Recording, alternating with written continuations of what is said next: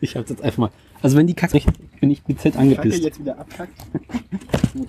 Ähm, ist die Kacke am Lampen Ja. also er hat gemerkt, dass er jetzt Stromverbindung hat. Er hat jetzt oben dieses Symbol Ja, für... aber das Stromsymbol hatte er eben auch schon. Das ist nicht gut. Ah, egal. Äh, du hast der Taschenmesser ausgegraben. Ja. So schlimm schon? Wieso hast du jetzt eigentlich drei Taschenmesser? Ich dachte, du hättest keins. Die Geschichte ist geil. Die musst du mir, die erzählst du mir bitte dann gleich live. Die Geschichte ist so feierlich. Ich habe nur den Tweet gesehen und dachte mir so, irgendwas ist hier schief gegangen. Das ist ein bisschen wie ich immer der Schreibmaschine.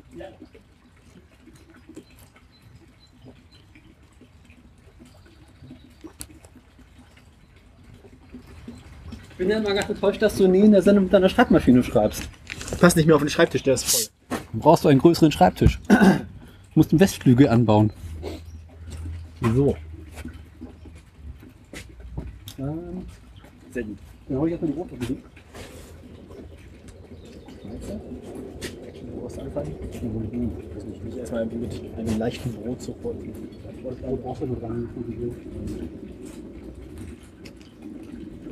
Läuft die Aufnahme? Ja.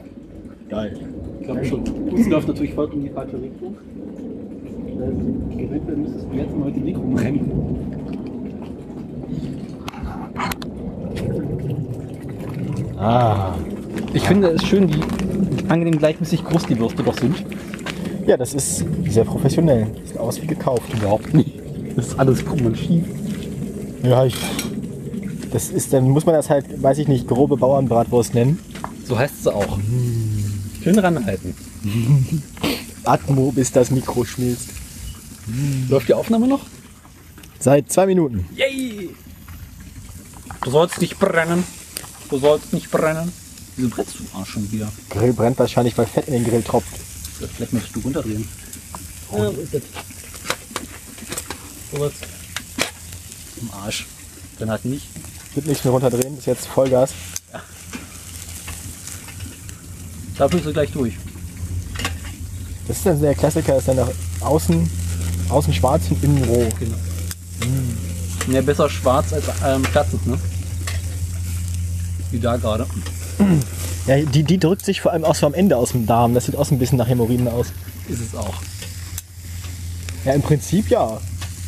Nur weniger blutig. Hast du eine Ahnung? Gar nicht wissen, was du in der Wurst drin hast. Nur Gutes. Hauptsächlich Neuanfleisch. Das ist gut. Ja. Ah, das Gemüse brennt. Yay! Na, ich bin zum Fleischer gegangen. Hab gesagt, hier, ich will Fleisch. Der hat keine Fragen gestellt, aber. Naja, ich habe relativ viel Fleisch gekauft. Ich hatte auch vorher gesagt, gesagt so, ich hab bestellt. Du hast denn gesagt, du willst Fleisch für Wurst oder? Ja. Gut. Ich bin halt für Pass mal auf, Hasi. Ich brauche Fleisch. Pass mal auf, Hasi. Das sind so Sätze, die man zu seinem Fleischer selten sagt. Ja. Der Fleischer wird nicht so oft Hasi genannt, denke ich mal. Und der Fleischer meinte, du nicht ein bisschen früher bestellen können? Ja, Ich das habe ich, hab ich dann auch gelesen, dass du irgendwie mit 7 Kilo Fleisch oder was im Rucksack Ja. 7 Kilo. durch die Stadt gelaufen bist. Aber jetzt, wo wir, jetzt, wo wir aufnehmen, musst du mir das mit den, mit den Taschenmessern nochmal erläutern. Ah, Also, mein letzter Stand war Pre-Show. Wir haben uns, also, wir haben uns, wir haben gemeinsam ein Taschenmesser für dich gesucht auf der Victorinox Webseite und haben, sind uns nur so halb einig geworden. Na, ich hab nach. Du sollst. Oh, am Arsch. Nach langem Hin habe ich mich für ein Taschenmesser entscheiden können. Mhm. Welches war es denn jetzt von Das den vielen? Huntsman mit, dem, äh, mit der Säge drin. Und allem drum und dran, also das schicke. Nicht das Käsemesser. Nee, nicht das Käsemesser. Immer nicht Holgi. Na, jedenfalls. Das machen wir. Irgendwann, irgendwann kaufen wir ihm einfach kommentarlos über Amazon ohne Absender ein Käsemesser. Genau. Einfach weil Weil es Holgi ist. du wusstest noch nichts von diesem Messer, aber Du möchtest es haben. du, du, wir wissen, du willst es. Na, ich habe mir auch schon im Kalender einen Termin eingetragen für eine Woche vor seinem Geburtstag. Ah, gut. Der da, da, da legen wir dann zusammen, ne? Der Termin heißt Käsemesser. Geil. Ja, okay, Damit das ich machen in einem wir. halben Jahr noch weiß, was es ist. Sehr gute Idee, da legen wir zusammen. Jo. Ähm, Kostet ja nicht die Welt. jeder 15 Euro, ich meine. Na, ich glaube, fast nur 20 Euro gekostet oder sowas. Ja, nee, ich glaube, es waren wie 30. Aber egal. Lange Rede, kurzer Sinn. Ich habe mir daraufhin nach langem Vier mal so einen Käse mit. Also, Meinst du, der ganze brennendes Schweinefettrauch ist gut für das Aufnahmegerät? auch so Aufnahmegerät hat Brennt ein bisschen in den Augen. Verstehst du auch im Qualm? Das liegt an dem Kabel von dem Aufnahmegerät. Nimm doch stell dich doch, doch. Kannst du mit dem Kabel spazieren gehen. Na, jedenfalls habe ich mir dann äh, eins bestellt und bin zu Hause auf der Suche nach einem Radiogummi. Nimmt das hier eigentlich in Stereo auf? Ja. Das ist super, weil ich habe es die ganze Zeit so ein bisschen gedreht. Das ist total Das wird jetzt, wenn ihr das mit Kopfhörer in Stereo hört, Ne, ich mache jetzt ja eh Mono draus. Merkt keiner. schade. Das wäre lustig gewesen. sich auf Honig. ich würde übrigens sagen, dass das Gemüse durch ist. Ja, ich hole mal einen Teller. Der Teller steht da drüben. Ah, schmeiß weg. Die Aufnahme dafür auf, auf Oh ja.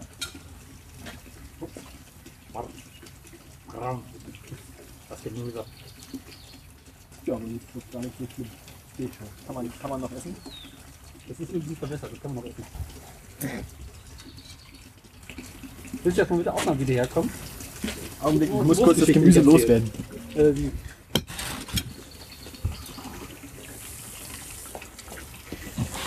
Du kannst doch einfach das Verlängerungskabel rüberlegen. So schwer ist die Box jetzt nicht. Na jedenfalls habe ich dann auf der Suche nach einem Radiogummi in meinen ewigen Weiten und heiligen Hallen umgegraben und stieß auf ein Taschenmesser. Stießt auf ein Taschenmesser.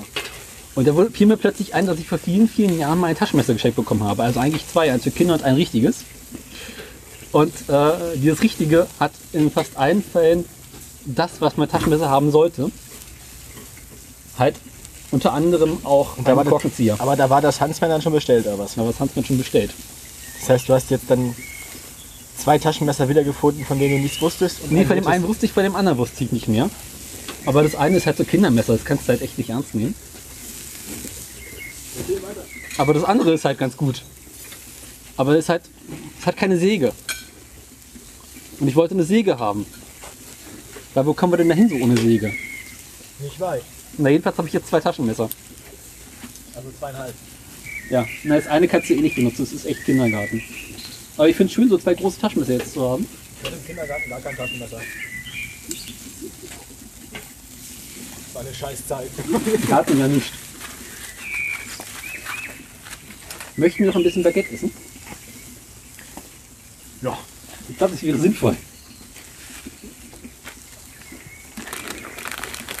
sinnvoll. Na jedenfalls, äh, die Welt mit Taschenmesser ist jetzt einfach eine schönere. Oh, Knoblauchbutter Baguette, damit unsere sitzenden Nachbarn uns nachher nicht nur wegen des Schweißes und des Grillkohlgeruchs hassen, sondern auch noch wegen des Knoblauchs. Genau. Wie macht man sich Feinde? So macht man sich Feinde. Haben wir eigentlich irgendwie eine Flasche, die Geräusche macht für die Kurzmeldung?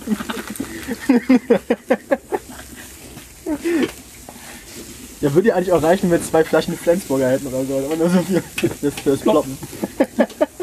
Aber das Plop muss einigermaßen laut sein. Dann müssen die auch nicht kalt sein, eigentlich. Aber das ist auch nicht Ich kalt. Oder, oder du schüttelst sie halt, das ist auch eklig. Bom. Na, der Witz am Sekt ist ja, dass das richtig schön plopp macht. Ne? Ja, aber es ist auch gleich gefährlich, eine Sektflasche mit Ploppen und fliegendem Korken zu öffnen. In einer Halle, in einer. Halle mit 150 Leuten. Den fängt das die behalten. Rauswurf in 3, 2, 1. Hausverbot. Und den Witz, den Witz war es wert. Ja. Tim hast du es für immer, aber hallo. Wir bereuen nichts. Na, ich habe ja nachher noch ein, ein, ein, ein, ein Date mit Tim. Ja, ich weiß. Kann man fast schon neidisch drauf sein. Äh, ja. Wollen wir erst mit der Sendung anfangen? Oder haben wir noch andere Themen? Haben wir noch Themen? Ähm, ich weiß es nicht. Gibt es noch was zu erzählen? Außer, dass ich dich von Frank grüßen soll. Das habe ich ja schon gesagt. Hast du schon gesagt, oder? Ich muss ein Bildschirm heller machen. Achso, nee, der ist nur im Ruhemodus. Willkommen in der Welt von Windows. Ja, 15 Helligkeiten. Immer die- schon auf für die 11. Bildschirmbräunen. Nee, 11, 11 ist immer, 11, 11 wäre bloß, Ach, hast dir dieses komische 11 wäre bloß so. und 11, kann ja, 11 ist ja langweilig. Was ist 11 denn für eine Nummer? Gut, 15 ist auch schon fast okay. Zumindest für am Grill. Ja, wollen wir anfangen? Ja, du musst jetzt das Jingle denken. Äh, zum Schluss.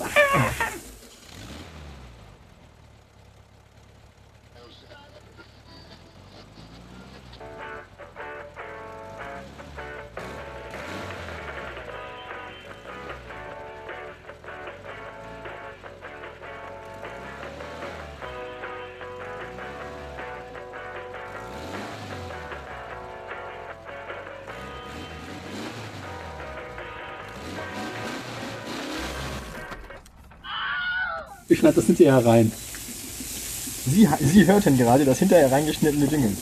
Herzlich willkommen zur Autoradio-Folge Folge Nummer 31. 31.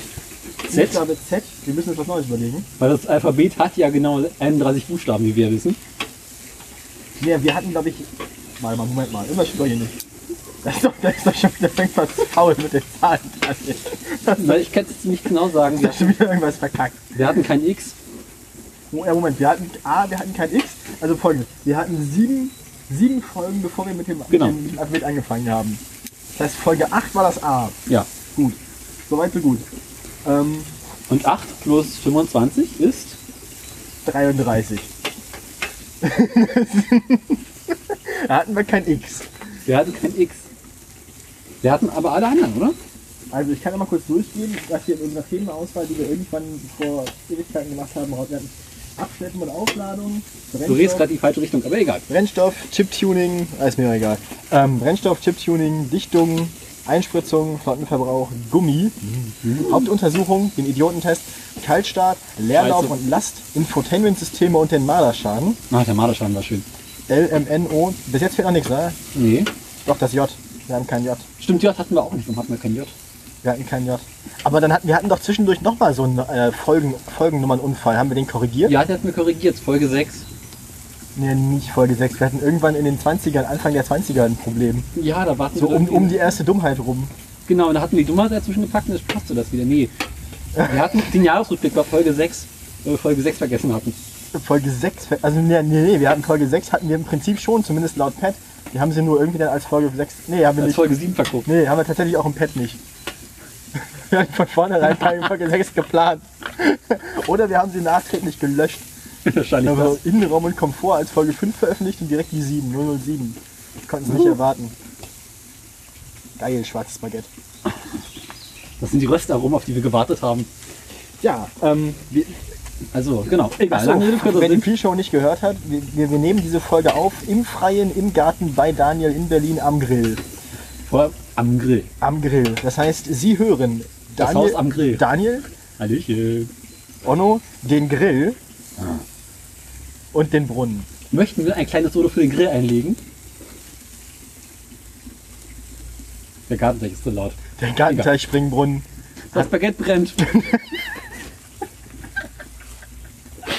Ach du Scheiße, was machen wir hier eigentlich? Ja, Qualitätspodcast, weißt du doch. Aber hallo. Live on tape. Aber so richtig. Auch mit, mit ähm, Erdmüll. Atme. Apropos Erdmüll. Beschließt übrigens, dass die Würste bald fertig sind. Das ist ein guter Entschluss. Wir können eigentlich einfach einmal alles abtransportieren hier, oder? Halt mal, ja. Möchtest, bist du sicher, dass das Baguette durch ist? Meinst du, das kann noch ein bisschen so? Ne, ich weiß nicht, wie es innen an ist. dem Ecke so. Es kommt doch auf die inneren Werte an. Feucht und heiß. Brennende Knoblauchbutter ist auch so ein Geruch, ne? Den vergisst man nicht mehr. Die Wurst sieht so ein bisschen ungesund aus, teilweise, so was so die, die Darmrisse angeht. Biowurst. Ja, ist Katzendarm gewesen. Da ist was drin, das schmeckt so komisch, das ist bestimmt gesund.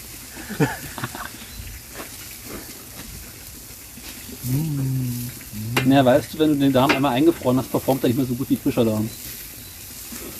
Ich habe übrigens immer noch 60 Meter Darm im Eisschrank. Warum hast du eigentlich so viel davon gekauft? Kriegt man davon nicht Du kriegst weniger? nicht weniger. Irgendwie so 80 oder 100 Meter ist halt so das kleinste Einheit, die du normalerweise kriegst. Was machen die Leute denn damit? Wurst. Da. Aber wie viel Wurst? Jetzt sagst 80 Meter, ne? Na, 80 Meter ist ungefähr, na, ich schätze mal so 60 Kilo Wurst. ungefähr? Ahnung, ich weiß Also nicht. 60 Kilo Wurst ist doch aber auch schon keine haushaltsübliche Menge mehr. Kommt drauf an, was du als Haus die Menge ver- verstehst. Es kommt auf den Haushalt an, ne? Jeder Haushalt kriegt die Wurst, die er verdient hat.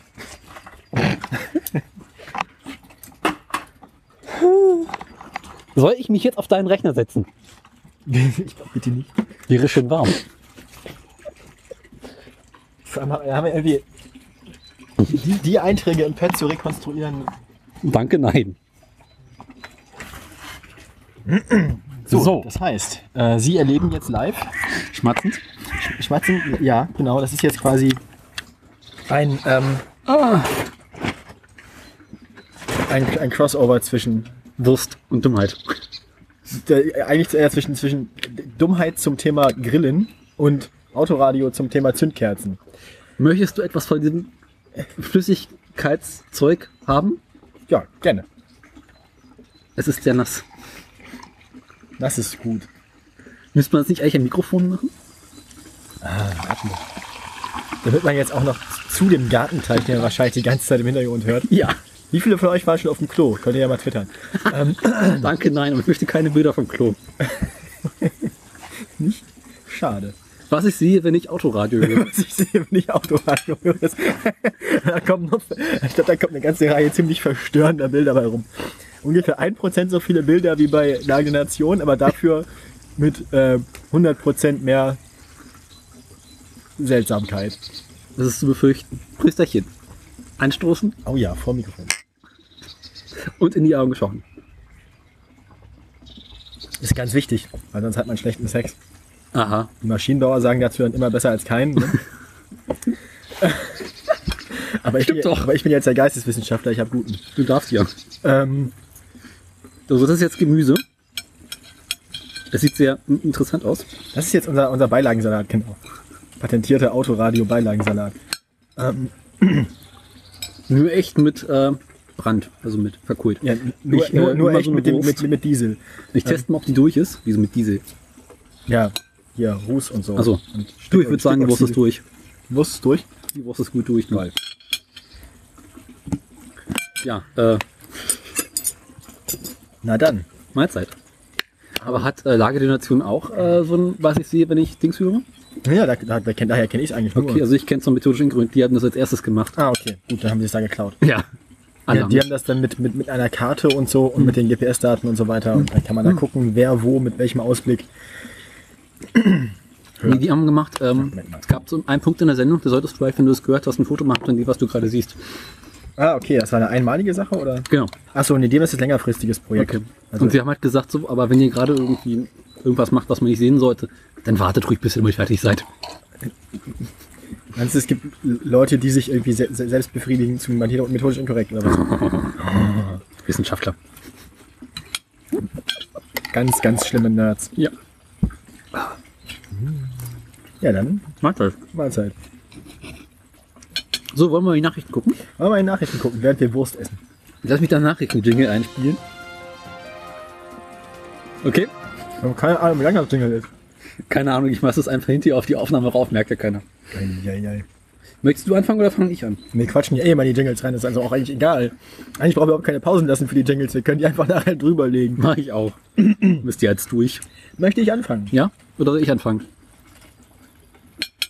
Du hast mehr, du kannst gerne anfangen. Bei mir sind zwei Links zu einem Thema. Das trifft dich gut. Wieso hast du nur zwei? Also. Nee, ich habe, also, meins sieht mehr aus, als es ist, weil zwei Links davon ein Thema betreffen. Ach so, nee, muss ich ja hinterher wieder zwei Links in ein Thema reinpacken. Das geht ja überhaupt nicht. Pass auf. Videofahrer bringen uns alle um. Ich habe es schon immer gewusst. Ich war selber mal Vito-Fahrer, ich hätte mal fast mich selbst umgebracht in dem Vito, indem ich ihn fast auf der Landstraße umgekippt hätte. Wie krieg ich das mit? ich bin auch schon mal Vito gefahren, war lustig. Die sind total geil, vor allem die Turbo-Diesel-Vitos gehen ganz schön ab, vor allem wenn die leer sind. Ja, ich Wenn du eine komplett leere Ladefläche hast hinten, ein komplett leerer Kassenwagen, schon, der Schwerpunkt ist, wenn der komplett leer ist, ist der Schwerpunkt schön niedrig. Mhm.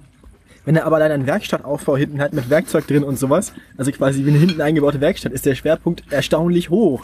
Und wenn man dann auf so einer Landstraße, wenn das eine Schikanenkurvenkombination ist und da so gemütlich mit 90 durchknallt, da habe ich dann schon gemerkt, wie die rechte Fahrzeugseite so ein bisschen leicht wurde. Und ich ein bisschen nach links auskorrigieren musste, damit er mir nicht umfällt. Ich habe mal einen leeren Vito von Berlin nach München gebracht. Au ja. Was Auf der Autobahn, Was, was hast du gebraucht? Drei Stunden?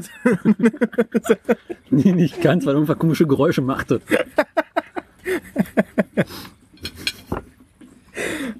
Ja, äh, wir Ja. haben noch niemanden umgebracht in unseren Vito-Erfahrungen, außer uns selbst fast. Ähm, wer, wer, wie bringen uns andere Vito-Fahrer um? Na, zum einen, indem sie wie die Henker durch die Stadt fahren. Was Sind das nicht meistens Sprinter? Also die größeren? Vito sind ja die kleinen, Beides. so die so Ja, Klempner und sowas haben. bringen alle- so bringen uns Gas, alle um. Gaswasser, Scheiße, Vito und so. Gaswasser, Vito. Ähm, Das Kraftfahrtbundesamt, was willst du? das Kraftfahrtbundesamt bräuchte eigentlich mittlerweile auch einen eigenen Jingle. Flash. Das Kraftfahrtbundesamt hat im Vito eine illegale Abschalteinrichtung gefunden. Nein. Doch. Oh. Betroffen sind davon die 1,6 Liter Dieselmodelle mit Euro 6 Norm. Das finde ich ja geil, weil alles, was Euro, es kommt noch eine spätere Meldung, alles, was Euro 5 oder schlechter hat, darf jetzt in, in Hamburg auf manchen Straßen nicht mehr fahren, auf zwei Straßen. Euro 5 auch nicht? Ja, Euro 5 oder schlechter, nur noch Euro 6 darf da fahren. Was Geil. total geil ist, weil Euro 6 ja genau die Norm ist, bei der die Norm nicht mehr funktioniert. Also das heißt, darfst du alles fahren. Was, ja, mehr oder weniger. Aber Benziner dürfen ja weiterhin fahren. Sowieso. Mhm. Finde ich gut. Ja. Ähm, die, das Kraftfahrtbundesamt hat zwei Funktionen in der Abschalteinrichtung, ab, in der Abgasreinigung gefunden, welche nicht der entsprechenden Rechtslage äh, äh, gehören und ähm, sie vermuten, dass dort eine illegale Abschalteinrichtung eingebaut wurde. Äh, Mercedes sagt daraufhin, nein, nein, das stimmt alles nicht. Wir legen Widerspruch ein. Das ist Gurkenradisch. Das Steht ist sehr, drauf. sehr gesund. Ich versuche gerade, ich versuche gerade anhand der Inhaltsangabe Zucker. herauszufinden, also ich versuche daran abzuleiten, wie es vielleicht schmecken könnte. Aber ich werde es jetzt mal drauf ankommen lassen. Na, kannst ja mal raten, wie das schmeckt. Banane. Ostbanane. Ähm,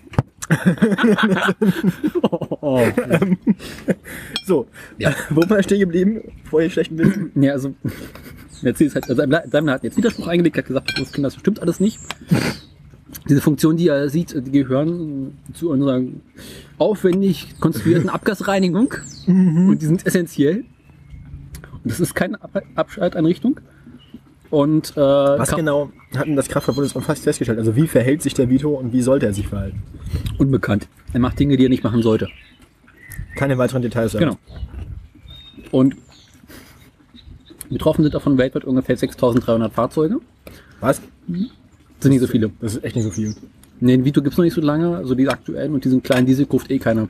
Der ist mit Frontantrieb, den willst du nicht. Stimmt, Vito macht erst dann Spaß, wenn man sich damit irgendwie Mhm. kaputt machen kann.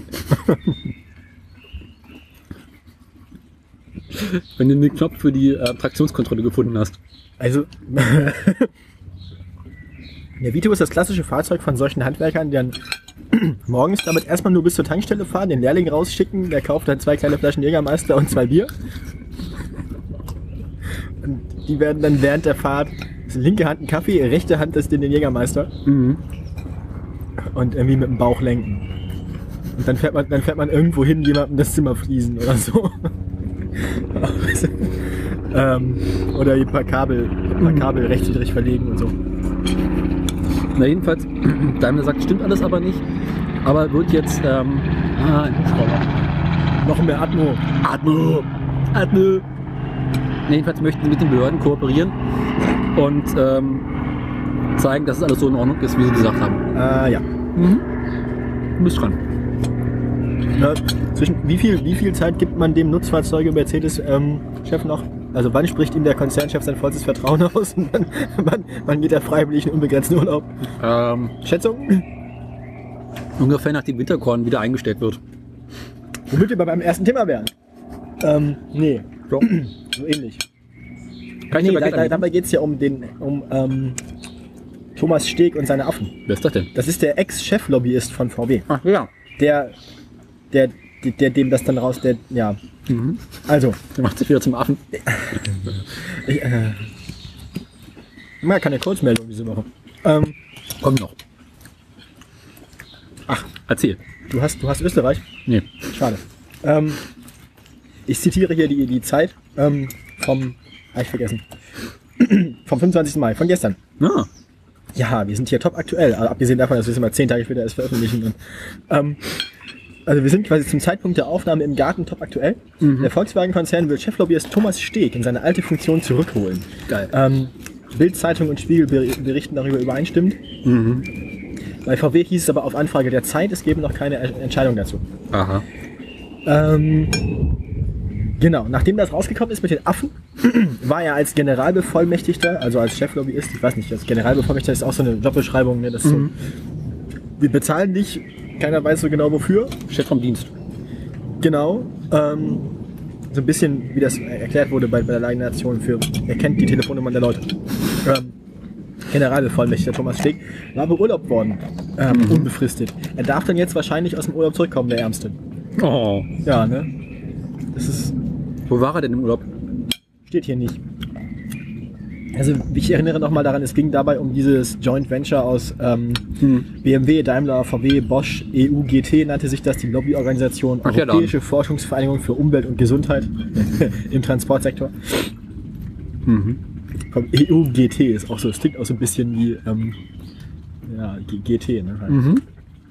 Klingt halt so ein bisschen wie wie Der GT, neue GT. EUGT. EU. Mm. Ja. Aber ohne I. Wurde, wurde, la, GT, EU, GTI.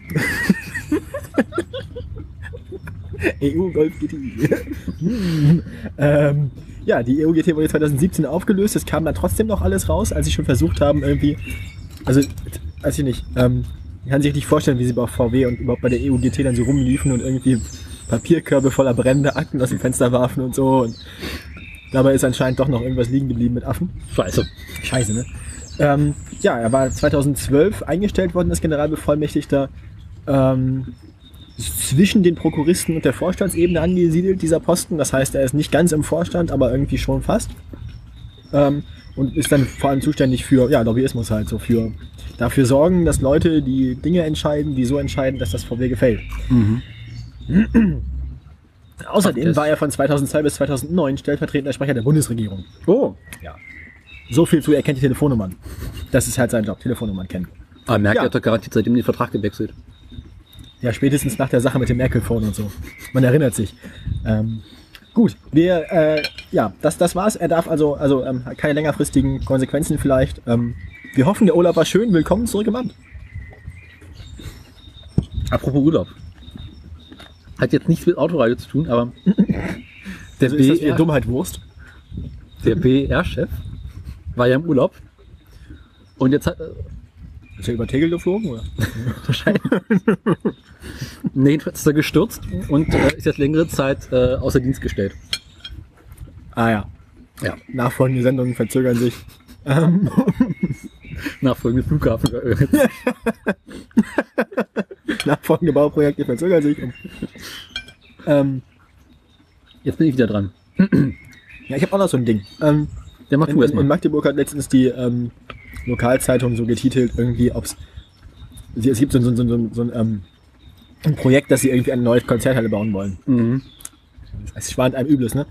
ähm, dann haben sie es sogar betitelt mit eine zweite Elbphilharmonie in Magdeburg. Und man denkt sich so, das ist jetzt auch eine unglückliche Überschrift, weil das Wort Elbphilharmonie, also, ähm, also Negativ konnotiert ist. ja, das, das ist auch mittlerweile auch schon ein Synonym für Bauruine, oder? Das ist so, BR. Das es ist, es, ist, es ist ein bisschen, also eine, eine, eine, eine, eine zweite Elbphilharmonie, das klingt immer so ein bisschen wie ein zweites Stuttgart 21. Ähm, oder in Bremen ein, ein, ein, eine, eine zweite Autobahn A270. Äh, Magdeburg liegt doch an der Elbe, oder? Nee, doch. Doch.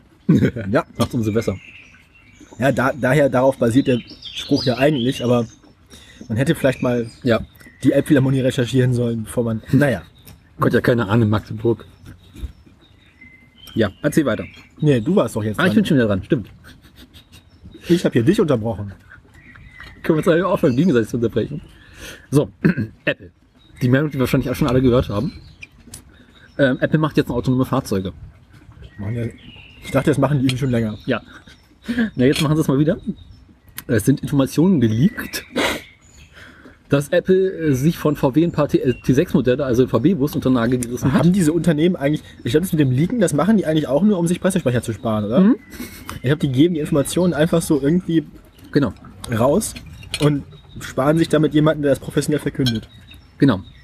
Na, jedenfalls hat, ähm, hat Apple jetzt von VW ein paar VW-Busse gekauft und möchte die umrüsten, um sie auf dem Campus autonom fahren zu lassen. Ah ja.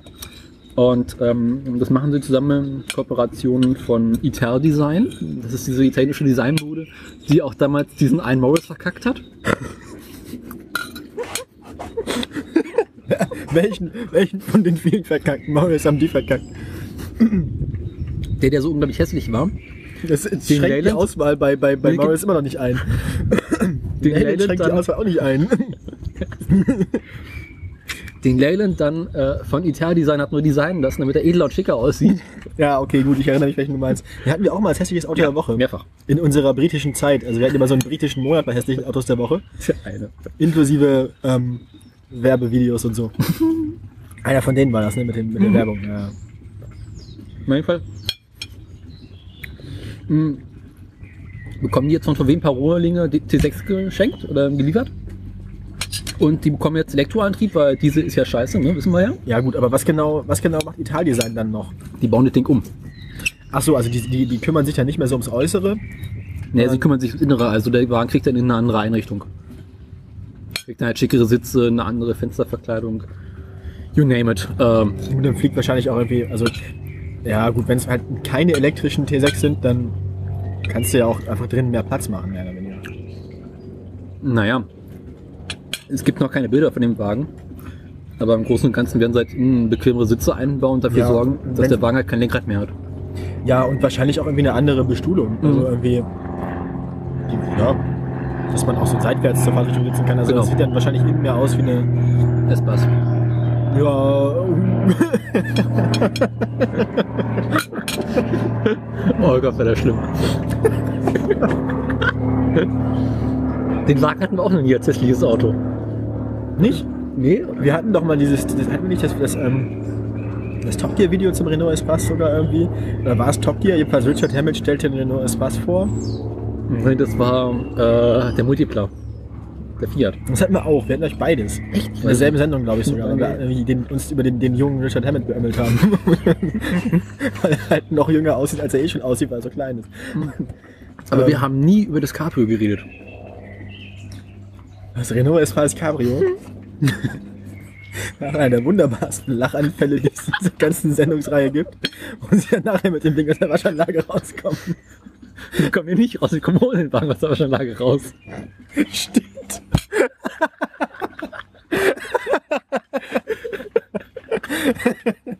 Das war so großartig. Sie rennen dann doch einfach weg, oder? Die Waschanlage brennt doch ab. Die tolle neue moderne Waschanlage, wo sie noch erzählen vorher, wie teuer die war. Und, ah ja. Ah, wunderschön. Wunderschön. Ähm, das Gurken Relish hat mich jetzt nicht so überzeugt. Kommt vor. Ähm, Nimm dir auch eine Wurst. eure Bananen schmecken seltsam. ähm, Nö. Hier mal das Stück hier so. Ich wohne in Westberlin, du wohnst im Osten. Das stimmt. Gab es hier Bananen? Die wurden dann so aus dem Flugzeug abgeworfen. Bananen über Westberlin. Bomben über Wunstorf. Ja. ah, schön. So schöne Brille. Na jedenfalls, Wunstorf ist echt dolle hässlich. ich fand den Wunstorf, ich mag diesen Text von Wischmeier so sehr. Bomben über Wunstorf. Ja, Arsch. Äh, lange Rede, kurzer Sinn. Äh, ich kann nichts Genaues über den Wagen sagen, außer dass er für Ende 2018 fertig werden sollte und den Termin haben sie bereits gerissen. Und der soll quasi auf, den, auf dem, auf dem Unicampus dann so pendeln. Genau. Nee, also auf dem Apple Campus. Auf dem Apple Campus. Achso. Ja Genau. gut. Wie groß ist das Gelände? Also wie lang sind die Strecken da? Relativ, ich weiß es nicht, aber Apple Campus ist relativ groß. Die ist quasi Weil- einmal halb Silicon Valley. Ja, ich kenne das halt aus, ähm, in, ich habe das mal erzählt, am KIT hatten sie quasi ähm, Wasserstoffbusse. Hm, schick. Und die haben ja, das KIT verteilt sich ja, weil es ein Zusammenschluss aus mehreren alten Unis ist, also der TU, glaube ich, und der Rhein-Uni Ach, die Jungs. oder Hochschule. Ähm, das verteilt sich ja quer über die Stadt. Also die Großanlagen sind außerhalb der Stadt und so und man kann halt quasi vom, vom Campus A, vom großen Hauptcampus, dann rausfahren zum Campus C, zu den Anlagen und so. Ja. Als Student kostenlos, glaube ich sogar. Okay. Mit den KIT Wasserstoffbussen. Kit. Ähm, mhm. Kit, genau. So heißt das ja, das Kit. Ja. Für so einen Betrieb ist, glaube ich, auch ein Elektroauto relativ gut geeignet. Der KIT-Transporter. Lange Rede, kurzer Sinn. Ähm, 2018 wollten sie fertig werden, Ende des Jahres. Ähm, wird doch nichts. wird sich noch weiter rausschieben. Ähm, aktuell sind wohl um die 20 Fahrzeuge geplant. Ist jetzt nicht so viel. Wesentlich interessanter fand ich, dass Apple äh, bereits 50 autonom fahrende Lexus testet. Okay. Ja, also quasi für die Software-Tests dann aus. Ja, Apple spielt ja schon längere Zeit mit autonomen Fahrzeugen. Oder also, kann man, ich kann, was ich ja geil fände, wäre, wenn sie irgendwann einfach es schaffen, ein beliebiges Auto über das Entertainment-System zu hijacken. Dass man dann quasi in das iPhone einfach das autonome Fahren, die, die App, die, die, die App, Autofa die App Autofahren ein, ein Dings, dann kann man sich einen patentierten Apple zu CAN-Bus-Adapter kau äh, kaufen. Für irgendwie 199 US-Dollar. Apple-Kabel halt, ne? Das ist ein Apple-Kabel, eine Seite CAN-Bus, andere Seite Lightning. Und dann steckt man sein Nee, dann Handy. ist es ja schon USB-C. Nein, du musst mit dem Handy machen. Also mit, dem- mit dem iPhone. Also auf dem iPhone die App und dann kannst du ja mit dem CAN-Bus quasi mit dem iPhone dein Auto steuern. Ist hochgradig illegal, aber Software-Updates während der Fahrt. Stehst bei Rot der Ampel, möchtest losfahren? Bitte geben Sie Ihr Apple-Passwort ein. dann darf man bloß nicht dieses Problem haben, dass Apple dein, dein, dein Handy zwischendurch, um die Akkulaufzeit zu verlängern, neu starten muss. Nee, wieso kriegst du Strom aus dem, aus dem Kannbus? Ja, aber sie haben ja, manchmal ist es ja so, dass die iPhones sich neu starten. Ja. Zwischendurch einfach so. Sie Mein meinten ja- iPad lockt sich gelegentlich aus. In der Benutzung, dann musst du quasi dein Passwort mal einkippen. Also jetzt das Passwort fürs iPad oder das, das iCloud? Apple ist einfach das iPad-Passwort. Also Also es sperrt den Bildschirm oder was quasi. der Bildschirm geht aus, dann erscheint das Apple-Logo und ein paar Sekunden später kriegst du den Homescreen wieder. Das ist der Reboot, genau, ja, ja. Ja, aber kein richtiger Reboot. Aber ich glaube, das ist das, was sie meinen, ähm, das, was dann passiert, wenn man die, die Akkulaufzeiten nicht verkürzt. Also es, es gab ja diesen Skandal, dass die Ja, ja. Akkulaufzeiten sich Mein iPad hat haben. das nicht. Außerdem, mein iPad hing am Strom. Das ist irgendwie ganz kompliziert. Merkwürdig, merkwürdig. Mein iPad ist auch alt, aber egal. Ähm, ich bin mit der Meldung durch. Du bist dran. Ich bin dran. Mache ich hier mal den Herrn Steg zu und markiere den Link, den Affenlink in einer Farbe meiner Wahl, um zu wissen, dass er weg ist. So. ähm, den Uber der Woche, meine längere Meldung, die ähm, behalte ich mir erstmal vor. Gott sei Dank. Ich habe hier eine, eine äh, Kurzmeldung, doch, aber diesmal aus den Niederlanden. Ich sag quasi Österreich. Österreich, aber ohne Berge, dafür mit Nordsee.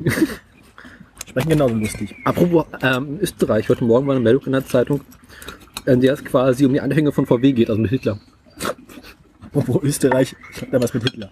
ähm, also, ähm, genau, die machen das folgendermaßen.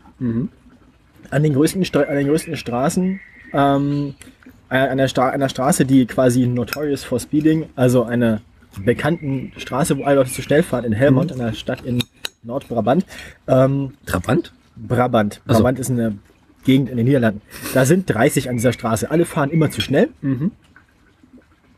Und alle fahren da wahrscheinlich so, was man halt so fährt in der 30er-Zone, 70. Ne? Ähm, nie. So bin ich mal durch eine Prüfung gefallen. Ähm, ich bin 40 gefahren. Durch eine, durch eine rechts vor links und so.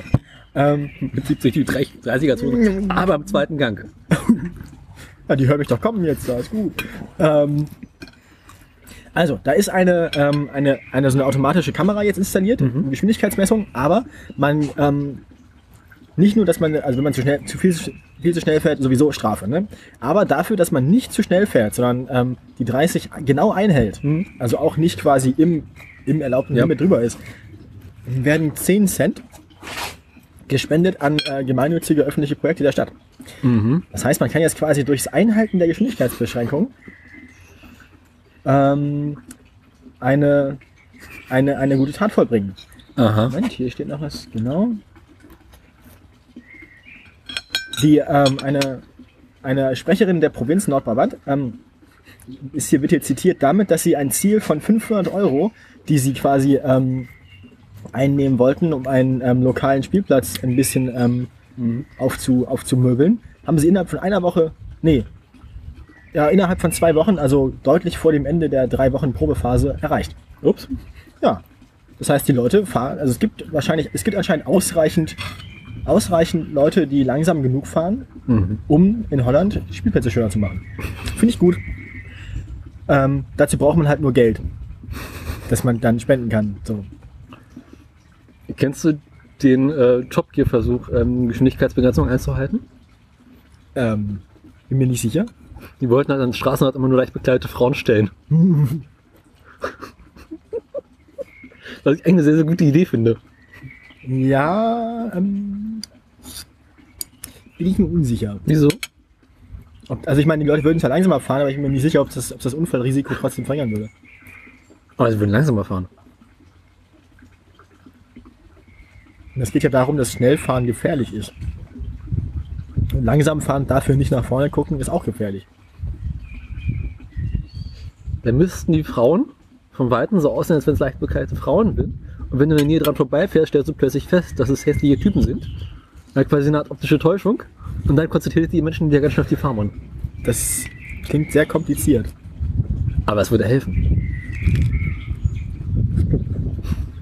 Also.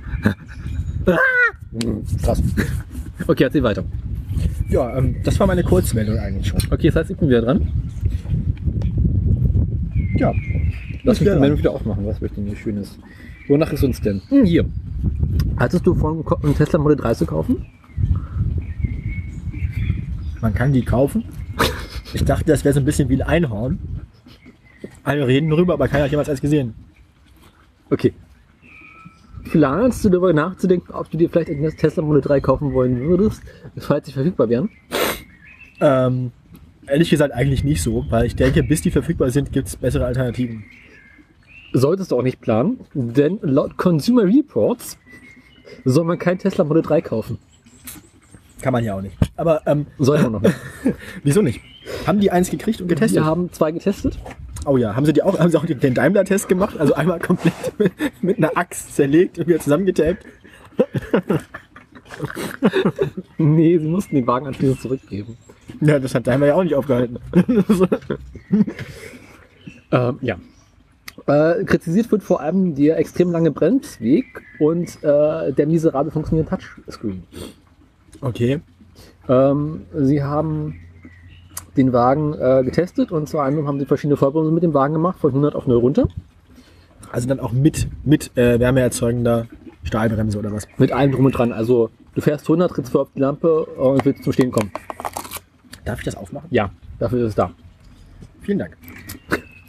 Jedenfalls den Test haben sie gemacht und beim ersten Test waren es so 39, hast du nicht gesehen, Meter Von 100 auf 0? von 100 auf 0. Gut, das geht ja fast. Das geht ja fast. Das ist der Wert, den Tesla äh, auch vorgeschrieben hat oder sowas. Ich weiß gar nicht genau. Dann haben sie es nochmal Die getestet. Faustregel sind ja 50 Meter, glaube ich, oder? Oder wie war das? Die Faustregel ist manchmal die Hälfte in Metern oder sowas, ne? Bin mir gar nicht so sicher. Keine Ahnung. Was ja auch keinen Sinn macht, weil kinetische Energie ja quadratisch ist, aber Egal. Dann haben sie den Test nochmal gemacht, dann waren es plötzlich 46 Meter. Was, äh, es hat Einwegbremsen. genau. Ja, man soll die ja nicht so oft benutzen. Aber andererseits ist ja immer die Aussage die, oder die Befürchtung bei den Notbremsen von Elektroautos, dass die so selten benutzt werden, dass die komplett verrostet sind und deswegen nicht funktionieren, wenn man sie Aber braucht. Neuwagen, die rosten jetzt noch nicht. Ja, Außerdem hätte es ja aber das ist ja die Befürchtung, die man bei Elektroautos oft hört, so ja, dass die Bremsen dann nicht funktionieren, wenn man sie braucht, weil sie so selten benutzt werden. Aber deswegen gibt es jetzt diese neuen Alubremsen, von denen wir vor einer Weile erzählt haben. Ja, oder man macht halt gleich Keramik oder Carbon oder so. Oder was mit mit? Das sind ja gleich auch schön Buletten. Na jedenfalls haben sie den Test nochmal Das ist gemacht. ein bisschen wie Schottern bei der Eisenbahn, oder? Weißt du, die Met-Container vor den Rädern aufmachen. Ist- Sie haben den Test halt normal gemacht und plötzlich waren es 46 Meter, okay. was zwei Meter mehr sind als ein äh, Ford F150, der Pickup-Truck, braucht. Dann haben sie den Test normal gemacht, hatten nochmal ein ganz anderes Ergebnis. Was denn? Ich weiß es nicht mehr. 12 Kilometer Sie den bei Gegenwind. den Test mit einem anderen Model 3 gemacht, kam wieder auf 46 Meter. Irgendwas ist da doch braun. haben gesagt, okay, lassen wir den Wagen über Nacht abkühlen. Also quasi, wenn wir komplett abgekühlt sind, machen die Test nochmal. Kam wieder auf 46 Meter. Jetzt frage ich mich, wie sie die 39 Meter überhaupt geschafft haben. Das fragen sie sich auch. das ist der eine Aspekt, warum Meinst du, sie... Tesla hat illegale Abschalteinrichtungen bei den Bremsen? ja, kommt jetzt nach dem Dieselskandal der Bremsenskandal. Na jedenfalls ähm, konnten sie das erste Ergebnis auch nicht mehr bremsen nur- reproduzieren. Die Bremsen bremsen nur dann mit 39 Metern Bremsweg, wenn der Insasse einen Presseausweis besitzt. Äh, Tesla hat gesagt, das ist alles grober Unfug und die haben falsch gemessen. Daraufhin sagt diese Fachzeitschriften, äh, hier sind unsere Protokolle, ihr könnt hier ganz genau nachsehen, wie wir gemessen haben. Das müsstest entspricht du auch aus der. Telemetrie von dem Fahrzeug sehen können. Ja. Aber beispielsweise irgendwie Farben uneben oder nassen Farben oder solche Sachen haben sie gesagt, nee, ist alles in Ordnung gewesen. Ähm, ja, also Tesla sagt, nein, das stimmt alles nicht. Und die sagen, doch, das stimmt. Äh, und außerdem kritisieren sie das Infotainment-System mit diesem Touchscreen, welcher relativ kompliziert zu bedienen ist und selbst Ja. leichte Sachen, die man mal eben einstellen möchte, brauchen viel zu lange und viel zu viel Konzentration. Und würden äh, von der Fahrt zu stark ablenken, was stimmt. Okay. Ähm, Ähm, ansonsten bleibt immer noch zu kritisieren, die Verarbeitung ist, glaube ich, auch immer noch irgendwie relativ amerikanisch, oder? Das ist der dritte, dritte Punkt. Okay. Insbesondere Windgeräusche während der Fahrt seien relativ störend. Ähm, einzig allein mit der Reichweite und dem Fahrverhalten sind sie sehr positiv äh, überzeugt. Ja. Also mit 500 ein paar zerquetschen Kilometern, die die Kiste in der Spitzenwert kann und ähm, dass die Karre halt echt gut geht. Das sagen sie, ist gut ein Wagen, ansonsten kauft bloß kein Tesla. Jetzt bist du wieder dran. Mir ist gerade, wo wir gerade über Elektroautos reden, noch eine Meldung eingefallen. Ja. Wir müssen über die britische königliche Hochzeit reden. Erzähl. Ich Ja? habe sie nicht gesehen. Es ist ja so eine Tradition, ne? man, man heiratet so in einer Kirche und dann macht man so Sachen und feiert so für sich hin Ja. und dann fährt das Paar ja in die Flitterwochen. Mit dem Auto, in der Ja. Regel. So, dann hilft der, der Bräutigam der der Braut. Ja, nee. Dann hilft der Bräutigam der Braut beim Einsteigen. Ja. Sie sehen das hier. Ich sehe nichts. Ist mir egal. Ähm, Sie sehen hier Prince Harry, wie er seiner Meghan beim Einsteigen hilft, in einen Jaguar E-Type. Schön hell, hellblau, ja. Ja, das kann man erkennen. Das kann man erkennen. Jetzt kann ich nichts mehr erkennen. Augenblick. Sie brauchen an dieser Stelle definitiv Ton. Dünn. Jetzt hast du kaputt gemacht. läuft eigentlich unsere Aufnahme noch? Pausenmusik. Ja, unsere Aufnahme läuft noch.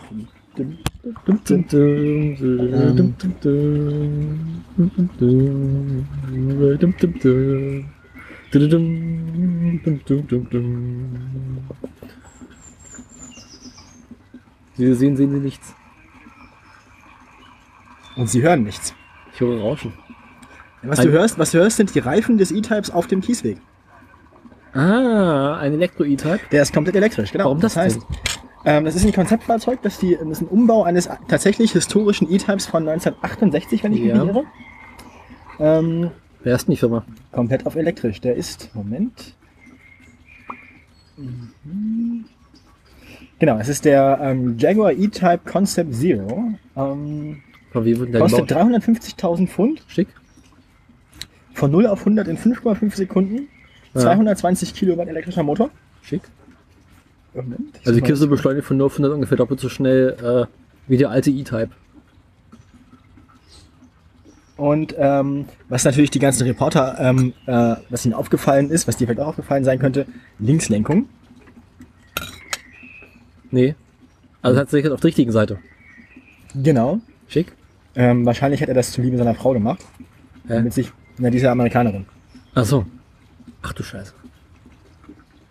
Der Artikel sagt leider nicht genau, wer es gebaut hat. Ne, es gibt doch diese Firma, ich glaube Eagle heißen die, die den E-Type neu gebaut haben. Ja, Aber das hier ist ein Originaler. Der ist ja tatsächlich umgebaut. Das ist ein alter 68er E-Type. Und das haben die auch gemacht, die haben ja auch quasi.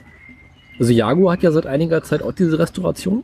Director of Jaguar Land Rover Classic. Das war Jaguar selbst, Okay. glaube ich. Oder zumindest die, die Oldtimer-Abteilung von Jaguar. Na, Jaguar hat so eine Abteilung, wo sie ihre E-Types äh, restaurieren lassen. Ja, Jaguar Land Rover Classic. Ich google mal ganz kurz nach dem Unternehmensnamen, der hier genannt wird. Ist ein Zahl zu auch eine Tata. Jag, das ist, es kommt, ist eine Unterkategorie von, also man kommt hier auf jaguar.com oder jaguar.co.uk und das ist dann Jaguar Land Rover Classic Works. Das ist tatsächlich deren, deren Antikenwerkstatt, so Oldtimer Division. Oldtimer Abteilung. Jetzt Die haben den umgebaut. Selber. Ja. Adelig müsste man sein, ne? Aber ich glaube, dann würde ich mir einen Elektromini kaufen.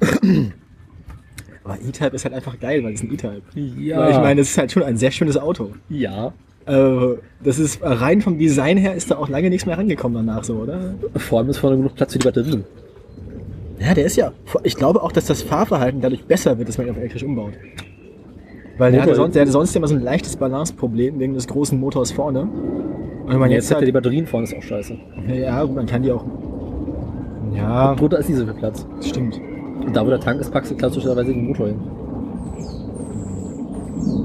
Also eigentlich im Gegenteil müsste die Karre vorne noch schwerer werden.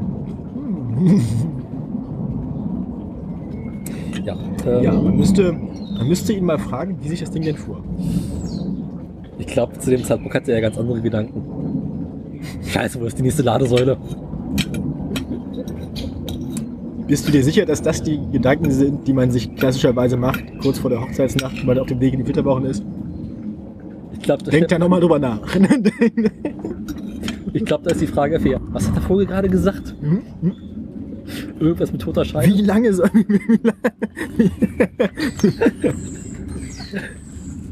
Nachdem er dreimal mir doch egal geantwortet hat.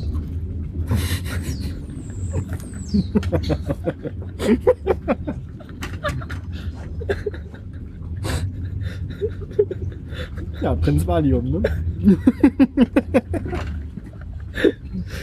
ja, das war jetzt meine spontane Meldung, die mir gerade noch einfiel, wo wir bei elektrischen Autos und Bremswegen waren. Steht im Paulus Brief an die Krötenkacker. Und auch, ga- Ah, auch ganz allgemein kann man sagen, sehr alte Autos auf Elektro umbauen, das könnte jetzt auch wieder modern werden. Das heißt, ja, halt auch, auch Bezug nehmend auf unsere letzte Sendung, aber die Le- Menschen, Menschen, die sich mit alten Autos auskennen und daran basteln können, wenn die jetzt noch sich einen guten Elektriker suchen, dann könnten die in nicht allzu ferner Zukunft damit ein ganz gutes Geschäft machen. Ich habe mich vor einiger Zeit mit dem, äh, damit äh, beschäftigt, wie man eigentlich so ein altes Auto auf Elektro umstellen könnte. Und es gibt halt so eine richtige Szene, wie sagen, alles richtig aufwendig. Weil du musst alles selber bauen. Und hinterher, ja, verschluckt. na dann. Und hinterher musst du zu einer TÜV Einzelabnahme Mhm. mit elektromagnetisch hast du nicht gesehene Störungen und solchen Späßen. Also der Wagen wird halt getestet, ob irgendwelche elektromagnetischen Felder aussendet, die eventuell andere Felder stören. Aber gerade, gerade weil man heutzutage ja noch alles selber machen muss, es gibt, glaube ich, sehr viele Leute, die Interesse daran hätten, sowas zu machen Ja. und vielleicht auch das Geld, aber die gar keinen Bock, das zu machen. Ja, das also, man wartet halt noch darauf ab, dass es irgendwann so Elektrokits geben wird, die du quasi einfach noch in deine Karre reinwerfen musst. Ja, ich glaube, es wird anders kommen. Ich glaube, es wird tatsächlich Fachwerkstätten geben, die einem den Umbau machen. Ja, das Problem ist, dass das immer richtig viel Geld kostet. Ja gut, aber wenn du dir einen E-Type leisten kannst, dann ist dir das auch egal. Ja, aber da reden wir aktuell so über Preise, da kriegst du mehrere Tesla Model S für. Ja, du kriegst auch mehrere Tesla Model S für einen E-Type. Ja. Aber jetzt so dieses, dass man sich ja so denkt, so, okay, man kauft sich irgendwie so eine alte Karre, vielleicht irgendwie so einen ollen Diesel, den heute keiner mehr haben will, baut da Elektromotoren ein. Das war jetzt gerade übrigens der Zeitpunkt für das Porsche Cayenne Jingle.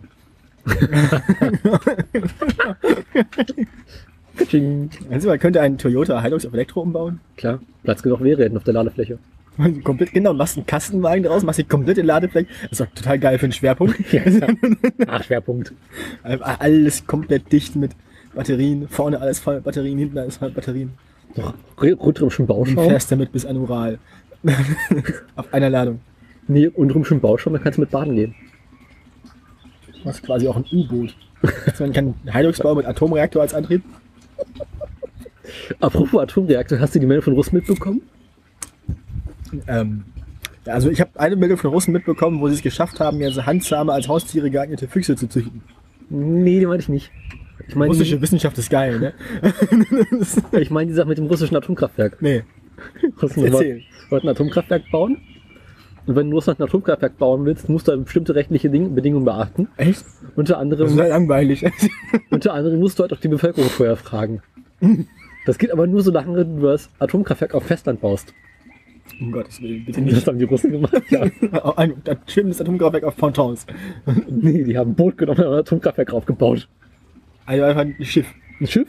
Na gut, also atomangetrieben, also atombetriebene Schiffe gibt's ja nun schon länger. Das ist kein atombetriebenes Schiff. Das ist ein, Ja, aber ich meine Atomreaktoren auf Schiffen. mit einem Atomreaktor drauf, der 200.000 Haushalte versorgen soll. Und das Ding ist irgendwo gerade hinten in der Ecke, ganz am Arsch der Welt unterwegs.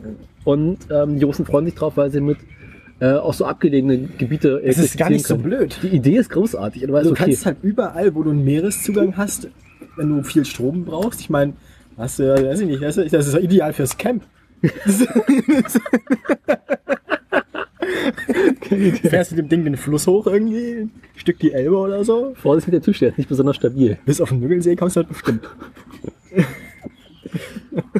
darf, darf dich halt nur keiner fragen, was haben sie, haben sie, haben sie was zu verzollen? Haben sie was geladen? Nee.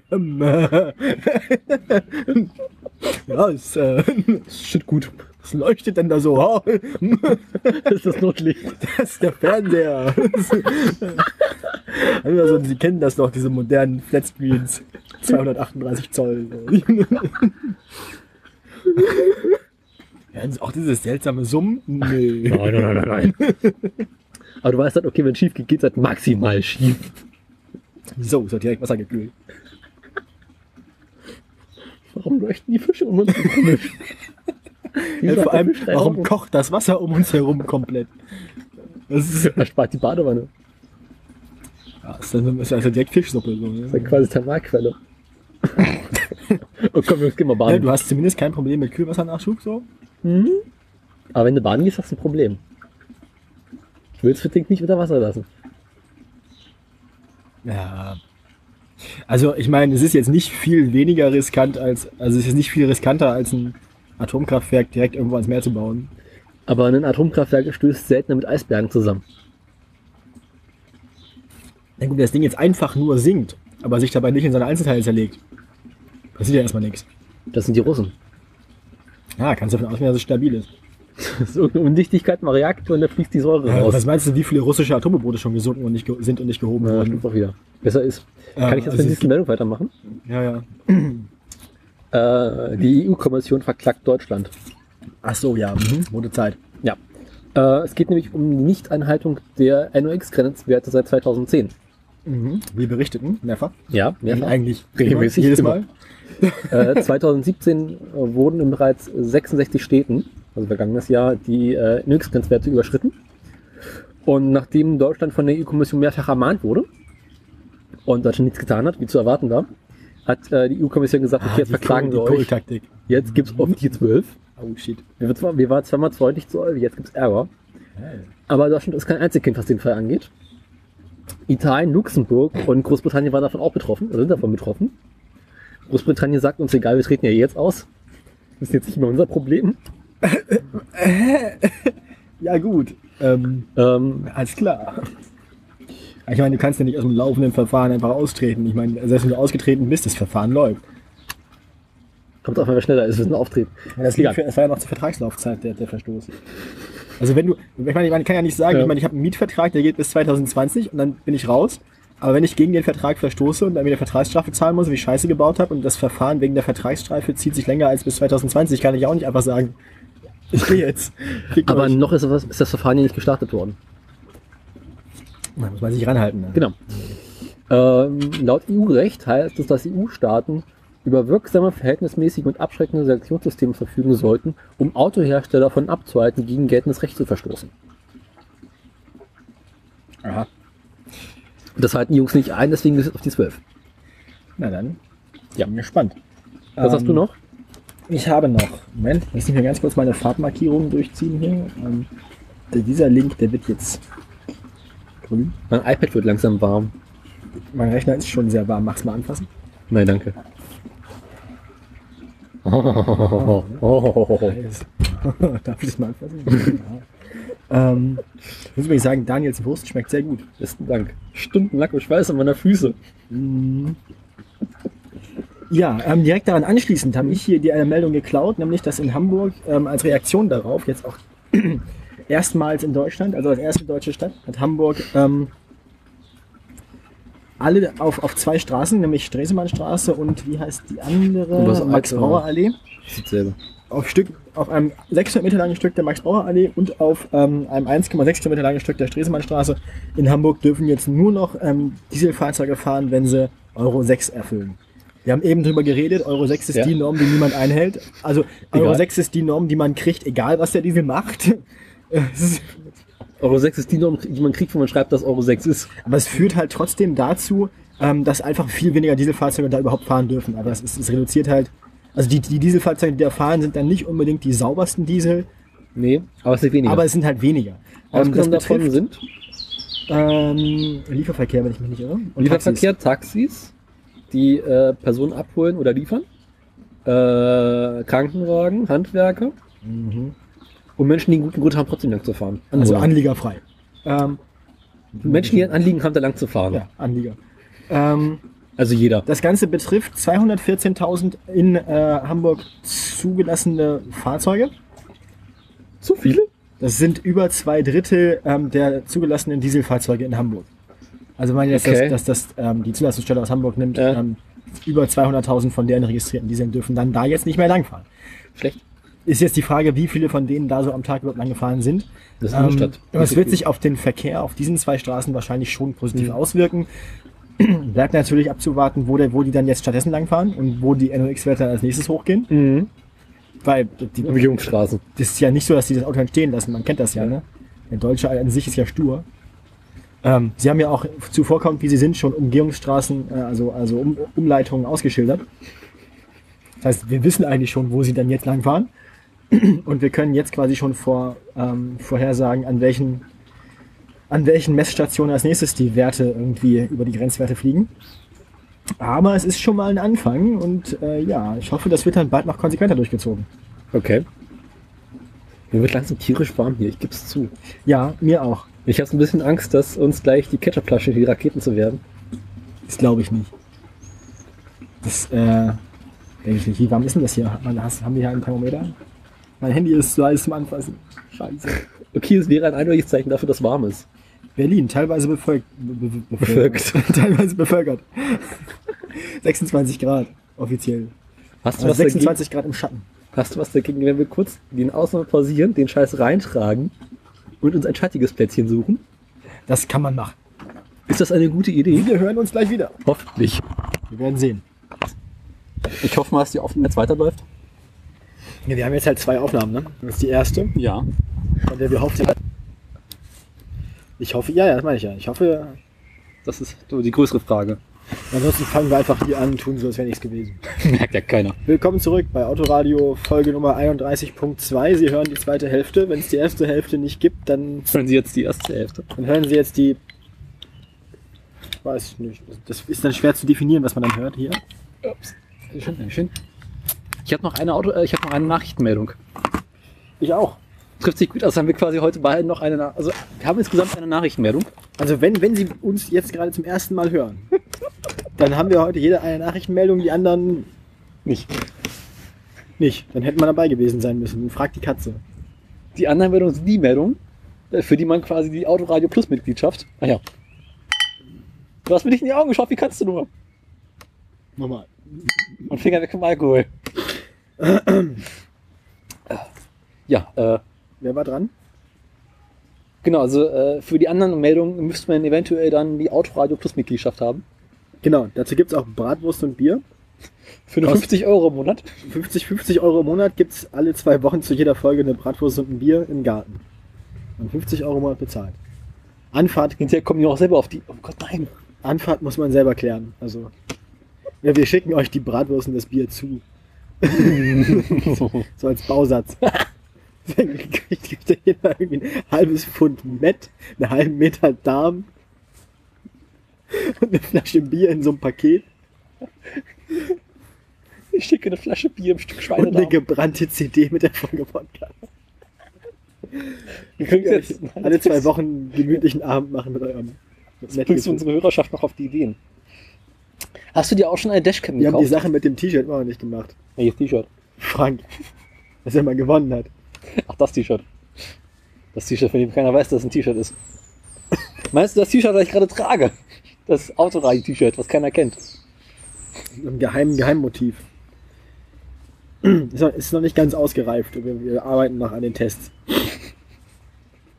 Wir hoffen, dass, dass, dann, dass wir, also Ja. irgendwann zwischen dem Model 3 und dem BR gibt es dann T-Shirts. Und wenn Stuttgart 21 in die Verlängerung geht. Zweite Spielzeit? Genau. Ja. Hast du dir schon eine Dashcam gekauft? Nee, ich habe kein Auto. Was soll ich mit einer Dashcam? Aber ich habe mir überlegt, ob ich mir fürs Fahrrad eine GoPro kaufe. Die So- GoPro 2. So oft wie ich fast ange So oft wie ich fast überfahren werde. Ach, lass mich kurz nicht fest. Ja, ähm, Dashcams sind ja jetzt doch erlaubt. Oder halt auch nicht. So, so halb. Ich habe das gehört in der, äh, im, ich weiß gar nicht mehr, in welchem Podcast ich das gehört habe. Lage der Nation. In einem der vielen. Ach, machen die auch Autoradio? Nee, nee, die machen ja so, so, so Gerichtsradio, Ah, oh Gott. Jura-Radio, Okay. Gerichtsfunk. Politikradio. Das ist Ja, ja ein, worum geht's? äh, der Fall war, dass ähm, irgendein Typ aus Sachsen, also Sachsen-Anhalt, ich weiß es nicht mal mehr, hatte einen Unfall und hat einen Dashcam gehabt. das kann einem in Sachsen-Anhalt mal passieren. Ja. Nö. Was sollen wir noch machen? Sachsen-Anhalt ist ja quasi so das Russland Deutschlands. es, ist, es, müsste, es müsste so ein Meanwhile in Sachsen-Anhalt geben. So. nee, only in Sachsen-Anhalt. Only in Sachsen-Anhalt, genau. In Sowjet Sachsen-Anhalt. In Sowjet Germany. In, in Sowjet-Anhalt. ja, ähm, erzähl weiter. Wir haben noch nicht mal was getrunken. Wir können ja schon nach. Egal. Also es ging um einen Typen, der hatte einen Unfall, hat, hat irgendwie eine Dashcam gehabt, die quasi zur Klärung des Unfalls beigetragen hat. Das Gericht hat gesagt, nee, Hasi. Die Aufnahmen sind unrechtmäßig äh, und dürfen deswegen nicht verwendet werden. Mhm. Das hat das Amtsgericht entschieden. Daraufhin ist er zum Landgericht. Das Landgericht hat gesagt, nee, Hasi ist nicht. Daraufhin ist er zum Bundesgerichtshof gegangen und der hat gesagt, also, wir machen jetzt daraus mal ein Grundsatzurteil. Und das sagt, ja, in Einzelfällen dürfen Aufnahmen von sogenannten Dashcams benutzt werden, da sie eventuell äh, zur Klärung des Sachverhaltes, äh, Also sind Ver Ver Beweismittel. ja, mhm, dürfen halt äh, ausgewertet werden. Außer in seinem Fall. Was? In seinem Fall dürfen sie nicht verwendet werden, Warum nicht? weil seine Aufnahmen unrechtmäßig stattgefunden haben. Da die Dashcam äh, die ganze Zeit überlief. Und das Also, äh, okay, gut. Also in seinem speziellen Fall darf er jetzt seine Dashcam-Aufnahmen nicht benutzen, aber sie haben nebenbei noch entschieden, unter welchen Umständen man das denn dürfte. Genau. Und zwar, wenn du äh, eine Dash- Dashcam hast, die die ganze Zeit mitschneidet, aber nur wenn du auf den Knopf drückst, die Aufnahmen der letzten, was weiß ich, 30 Sekunden speichert. Mhm. Dann ist es legal. In seinem Fall lief die Dashcam die ganze Zeit über aufgenommen.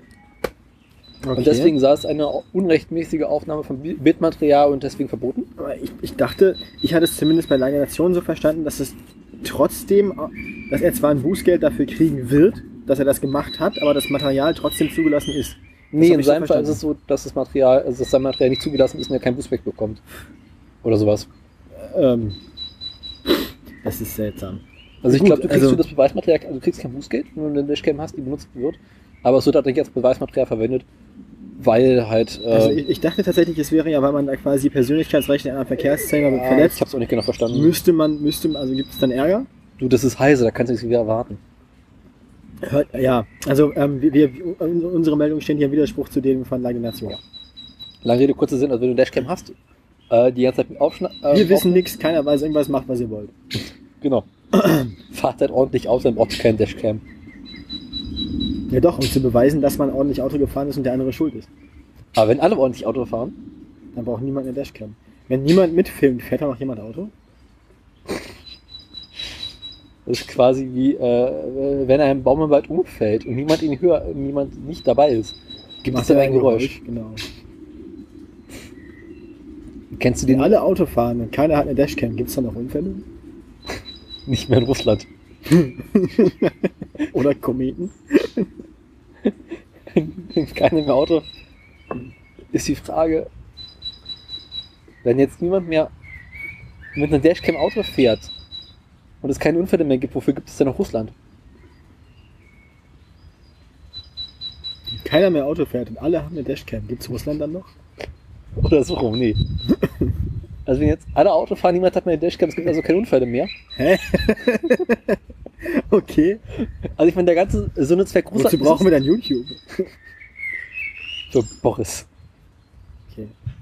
Aber der hat ja auch eine Dashcam. Hat er ein Auto? Ja. Der hat diesen ollen Benz, Oh ja, fuck ja. der vorne kein Dings mehr hat. Ich mag ja immer noch das Video für den Moskowitsch, das Werbe- Werbevideo. Ja. Gut, ähm, äh, gibt es noch was anderes dazu? Äh, die Aufzeichnung und Speicherung bei Kollisionen sind allerdings erlaubt. Punkt. Bin mit meiner Meldung durch. Also wenn ihr eine Dashcam haben wollt, da- dann besorgt euch eine, die quasi immer nur so. Also äh, die, ja, eine, die einfach irgendwann aufhört und von vorne anfängt. Mhm. So wie dieser Podcast. Jetzt bist du dran. Ähm, ja. Ich muss hier noch über den, den Uber im Raum reden, Ja. den, den, den Elefanten. Ähm, es gibt nämlich jetzt quasi den offiziellen Ermittlungsbericht des, ähm, wie nennt es sich so schön, National Transportation Safety Boards, Gesundheit. also der amer- US-amerikanischen äh, Verkehrsbehörde, zu der überfahrenen, fahrradschiebenden Dame. Da gibt es jetzt einen ähm, vorläufigen Abschlussbericht. mhm. Ich habe das zuerst als Zeit-Online-Artikel gesehen und dann habe ich noch ähm, über Twitter über einen anderen Weg den Original, die originale Pressemitteilung des NTSB ähm, gefunden. Aha. Ähm. Folgendes. Das Fahrzeug hatte zwei, äh, der- das war ja dieser Volvo, ne? Deswegen, also es waren eins unserer Lieblingsthemen. Volvo und Uber und Tote. Also eigentlich alles, was man braucht. Hast du das Bild auf Twitter gesehen von dem Typen, der eine Heizung in Volvo eingebaut hat? Nee? Such mal raus. Ich, ich mache hier deshalb meine Meldung. Erzähl mal weiter. Ich erzähl mal weiter. Ähm, es handelt sich aber um den, den, den Volvo XC90 von 2017 Schönes modifiziert. Ähm, der hat an sich ja schon mal ein, ein äh, Notbremssystem und ein Fußgängererkennungssystem und ein Hinderniswarnsystem und so. Also der würde im Prinzip anhalten, wenn jemand davor läuft. Theorie und. Praxis. So. Ähm, das hat Uber dann erstmal abgeschaltet. Uber hat dann selbst in sein autonomes Fahrzeugdings ein System eingebaut und einprogrammiert, das Hindernisse erkennt und Notbremsung einleitet. Und das haben sie abgeschaltet. Warum auch? Ja. Ähm, folgende, folgende Begründung. Moment.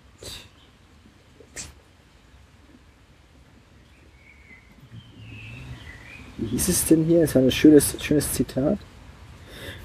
The vehicle was factory equipped with several advanced driver assistance function, functions by the original man- manufacturer Volvo cars, including a collision avoidance function with automatic emergency braking, as well as functions for detecting driver alertness and road sign information. The Volvo functions are disabled only when the test vehicle is operated in computer control mode. Das heißt, immer wenn das Ding autonom fährt, ist das Volvo-System deaktiviert. So. Ähm, ich At 1.3 seconds before impact, the self-driving system determined that emergency braking was needed to mitigate a collision. Also 1,3 Sekunden vor dem Unfall ähm, hat das Fahrzeug gemerkt, wir müssen jetzt bremsen.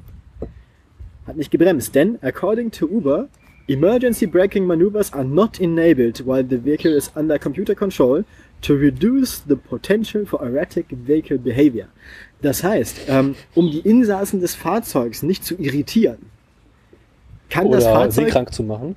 Kann das Fahrzeug zwar erkennen, wenn eine Notbremsung erforderlich ist, wird sie aber niemals durchführen, wenn es autonom fährt. Hier ist ein Widerspruch in sich selbst. Ne? Das Fahrzeug soll autonom fahren, man verbietet ihm aber Notbremsung zu machen, wenn es herausfindet, dass es nötig ist. Gleichzeitig hat das Fahrzeug auch keine Möglichkeit eingebaut, den Fahrer darüber zu benachrichtigen, dass eine Notbremsung notwendig ist. Das heißt, das Fahrzeug weiß genau, was passiert. Das Fahrzeug wusste 1,3 Sekunden, bevor es die Fu- Fußgängerin überfährt, dass es sie überfahren wird, hatte aber keine Möglichkeit, was zu verhindern. Aber das Problem, was ich jetzt daran sehe, ist, warum sollte man den Fahrer informieren, dass jetzt eine Notbremsung stattfindet? Ich meine, das merkt er doch selber dann. Er, er, er guckt ja nicht. Also der Fahrer hat ja im Moment nicht geguckt. Ja. Aber also warum sollte das Auto den Fahrer darüber informieren, dass Also- ich jetzt eine Notbremsung unternehmen würde? Also es gibt drei, damit er damit der Fahrer bremst, Und warum kann das Auto nicht bremsen? um den Fahrer nicht zu irritieren. Also um die Insassen des Fahrzeug. Weiß ich auch nicht. Uber wollte nicht, dass das Fahrzeug von alleine Notbremsung durchführt. Das ist ja so ein, ist doch so ein typischer Hack. Ich meine, das, Das ist so, Problem, was ich sehe, ist, ich meine, das ist doch, das, ich meine, ich, das ist doch, ähm, du kannst dir auch schon vorstellen, wie das gelaufen ist. Es ist so dieses, ja, wir haben hier immer das Problem, das Fahrzeug führt manchmal Notbremsung durch, wenn irgendwas über die Straße weht oder irgendwie Ja. ein Baum oder keine Ahnung. Hm, ja, wir haben aber nur noch zwei Stunden Zeit heute. Hm, wir schalten das in Notbremsung einfach ab. Das ist doch so ein typischer, so ein typischer Workaround-Hack, den die sich da gebastelt haben. Ich meine, Ja. also das kannst du davon ausgehen, dass das ähm, irgendwie das ist kein Feature, sondern es ist halt irgendwie ein improvisiertes Gebastel, um irgendein Problem, das sie irgendwann mal während der Entwicklung hatten, zu umgehen. Das Problem, was ich sehe, ist, also jetzt nehmen wir halt Scheiße an, gebaut. man würde jetzt eine Benachrichtigung für den Fahrer machen, so Hasi, es wäre jetzt sinnvoll, eine Vollbremsung zu machen. Dann ist es doch bereits zu spät für den Fahrer. Ja, also ich fände es natürlich auch am sinnvollsten, wenn man, Bremszeit. wenn das Auto bremst, ja. Ja. Weil nur, also ich meine, das Auto, das autonome Fahrzeug sollte all das können, was ein aufmerksam auf die Straße schauender Fahrer auch tun würde. Und ein aufmerksam auf die Straße schauender Fahrer würde in dem Moment bremsen, Mhm. wenn er sieht, dass jemand die Straße läuft. Oder eine Südway-Straße fliegt. Das kann dir auch passieren, klar, wenn man nicht weiß, was es ist im Zweifelsfall.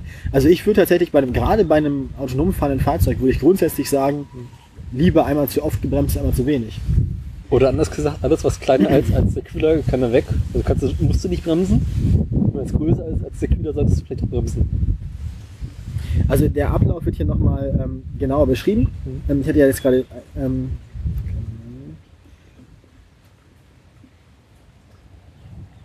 ja, also sechs Sekunden vor dem Aufprall hat das äh, Fahrzeug zum ersten Mal das Objekt wahrgenommen. Sechs Sekunden.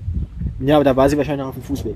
Also, Ähm, hat, hat jetzt nicht, ähm, hat, hat dann sie nicht richtig einordnen können, weil es nicht richtig erkannt hat. Hat erstmal, also sie lief so ab, unbekanntes Objekt, dann war es Kategor. Kategorie Hindernis, genau, dann war es Kategorie Fahrrad. 1,3 Sekunden vor dem, und dann, dann, dann hat es erst ein bisschen gebraucht, um rauszufinden, wo sich das Ding wahrscheinlich hinbewegt. Wahrscheinlich, weil die Fußgängerin sich erratisch bewegt hat.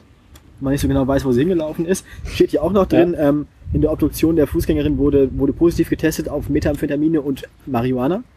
Ähm, dann würde sie sich ja eigentlich überhaupt nicht mehr bewegen. Dann ist einfach nur so. Ja, es ist wahrscheinlich einfach in dem Moment das Fahrrad schiebend auf die Straße gelaufen. Ähm, das Auto konnte halt erst nicht vorhersehen, ob es eine Kollision geben wird oder nicht. Wie gesagt, 1,3 Sekunden vor dem Unfall hat es festgestellt, ist jetzt nötig. Mhm. In dem Moment hätte das Fahrzeug natürlich noch sofort bremsen können, das wäre kein Problem gewesen. Weil Ja, 43 ähm, Meilen pro Stunde ist es gefahren, das Fahrzeug. sportlich. Ist ungefähr 70 oder sowas, ne? Ja. Ist jetzt die Frage, ob das an der Stelle erlaubt war. Das Fahrzeug das durfte. Vermutlich. Ich weiß es nicht. Ich weiß es nicht. In, in ersten Berichten war es ja so, dass das Fahrzeug angeblich überhöhte Geschwindigkeit hatte. Aber Ja. ich weiß nicht, wie aktuell das noch ist. Man müsste sich jetzt mal die Geschwindigkeitsbegrenzung für den Ort raussuchen. Oh nee, lass mal. Aber wenn's, ich denke aber mal, dass sich hierbei um den vorläufigen Abschlussbericht des NTSBs handelt, Mhm.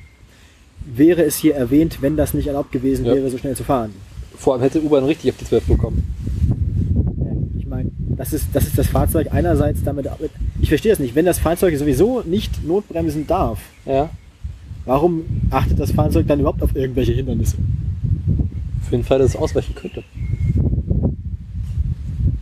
Ja, Egal. Ich äh, habe derweil. aber Äh, Auswe- also man lernt ja auch schon in der Fahrschule, dass Ausweichen generell die schlechtere Version von Vollbremsen ist. Ja. Das heißt, man muss eigentlich immer bremsen. Das heißt, also das, also man kann wirklich sagen, Uber hätte alles in der Hand gehabt, diesen Unfall zu verhi- verhindern. mhm. Sie, Sie hätten, den, sie hätten den Volvo so lassen, also selbst ein nicht autonom fahrender Volvo mit einem besoffenen Fahrer hätte das Fahrzeug, hätte die Dame nicht überfahren, weil er hätte gebremst. Ja. Weil der Volvo an sich hätte es verhindert. Das Uber-Fahrzeug hätte es auch verhindern können mit dem Uber-Upgrade. Mhm. Und Uber hat dann quasi aktiv eingegriffen, um das Notbremsen zu verhindern. Also man kann schon sagen, einerseits besoffen auf die Straße laufen, nicht so gut, ne? Ich dachte bekifft. Ja, whatever. Also einerseits im Dunkeln auf eine befahrene Straße laufen, kann man lassen. Andererseits, der Unfall wäre auch durch das, also es ist ein, ein klassischer Fall, den vielleicht ein menschlicher Fahrer nicht hätte verhindern Ja. können. Aber ein Fall, den einer, also gerade in so einem Moment, das wäre die beste PR gewesen für Uber, wenn sie es geschafft hätten, diesen Unfall zu verhindern. Weißt du, sie hätten dann sagen Mhm. können, hier, wir hätten die Frau überfahren. Aber- also ein nicht autonomes Nicht-Uber-Fahrzeug hätte die Frau überfahren, ist auch nur so halb wahr, weil der Volvo hätte es ja auch verhindert. Aber unser tolles autonomes Fahrzeug hat eine Vollbremsung gemacht, bevor der Fahrer überhaupt wusste, dass was passiert. Und deswegen lebt die Frau noch. Im Gegen Sie haben jetzt den genauen gegenteiligen Effekt erzielt damit. So Und bekommen sie beide den Darwin Award. Naja, Uber ist ja nicht dran gestorben. Aber der Wagen ist jetzt kaputt. Ja, Weiß ich nicht. Also Ja. eigentlich, eigentlich, eigentlich ist das eher so ein Fall für einen IG-Nobelpreis. Wir Ja. haben ein System gebaut, das jeden, das jeden Fußgänger-Autounfall fast verhindern kann, aber haben es abgeschaltet. haben ein lebensrettendes, revolutionäres System gebaut und dann aktiv verhindert, dass es benutzt wird, um die Fahrer nicht zu ver verunsichern. Ähm, noch so ein Ding ist ja, gut, Vollbremsungen, ohne dass man weiß, warum vollgebremst wird, sind erstmal irritierend. Wenn man dann erstmal steht, sieht man aber das Hindernis, dann weiß, warum man warum gebremst wurde. Ja, beziehungsweise so eine. Aber weißt du, was, aber weißt du, was richtig irritierend ist? Jemanden überfahren. Stimmt. Das, ne? Also, Aber wenn es nur ein Vogel ist, merkt man es ja nicht. ja, aber ich meine, Erratic Vehicle Behavior, ne? Ich meine, ich weiß jetzt nicht, welche Fahrzeug, Fahrzeug, welches Fahrzeugverhalten erratischer ist. Das Fahrzeugverhalten, das eine Vollbremse macht, oder das Fahrzeugverhalten, das sich einstellt, wenn du eine halbe Fahrradfahrerin im Radkasten klemmen hast. Also, ähm, ich bin mir relativ sicher, dass die Argumentation von Uber hier relativ dünn ist. Relativ? Also es ist ein Hahn herbeigezogen, möchte ich sagen. Und es, es wäre definitiv die bessere Möglichkeit gewesen, die Frau am Leben zu lassen. Und was, was ich eben auch schon mal erwähnt hatte, ich habe vergessen, was ich sagen wollte. Any promotion is good promotion. Nee, ähm, Egal. ja. Egal. Ich, ich habe schon wieder an. Apropos Volvo, ich habe derweil das Bild gefunden, was wir. Oh ja. Kennst du das Problem Winter, Dieselheizung, hm, eher so meh? Nee. Okay, du hast noch kein Diesel gehabt. Ja. Äh, das dachte sich auch offensichtlich ein äh, Autofahrer, ich vermute mal in Russland. Mhm. Gut, dem Haarschnitt nach zufolge könnte es auch in Nordkorea sein. Ich weiß es nicht so genau. Aber da dachte ich, okay, ich muss was mit der Heizung machen. Ich baue mir quasi eine Standheizung ein.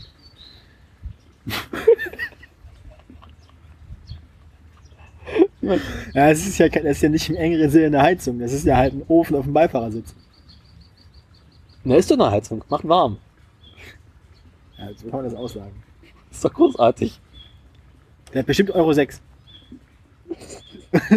Also der dazu ist ein Ja.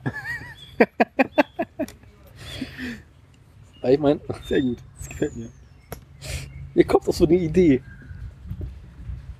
Ich kann mir schon vorstellen, wie auf so eine Idee kommt, wenn man sich die verschneiten Wege und so anguckt. Ich meine, das ist wahrscheinlich da, wo er wohnt, Sommer.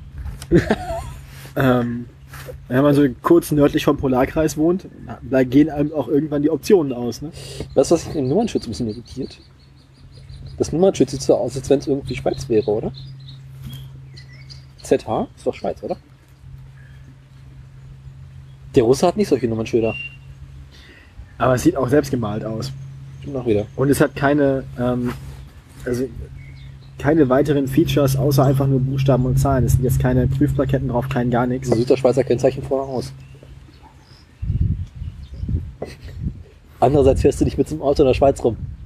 Also mich würde nichts überraschen.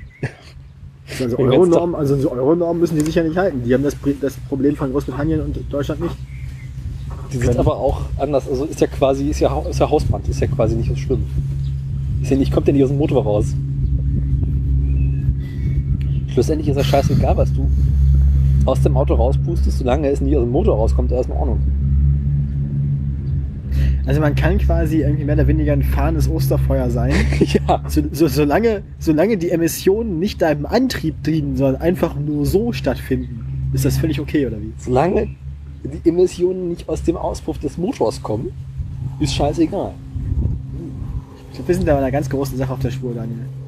Du kannst natürlich auch einfach hinten am Abkraster und noch so drei weitere Auspuffe ranmachen.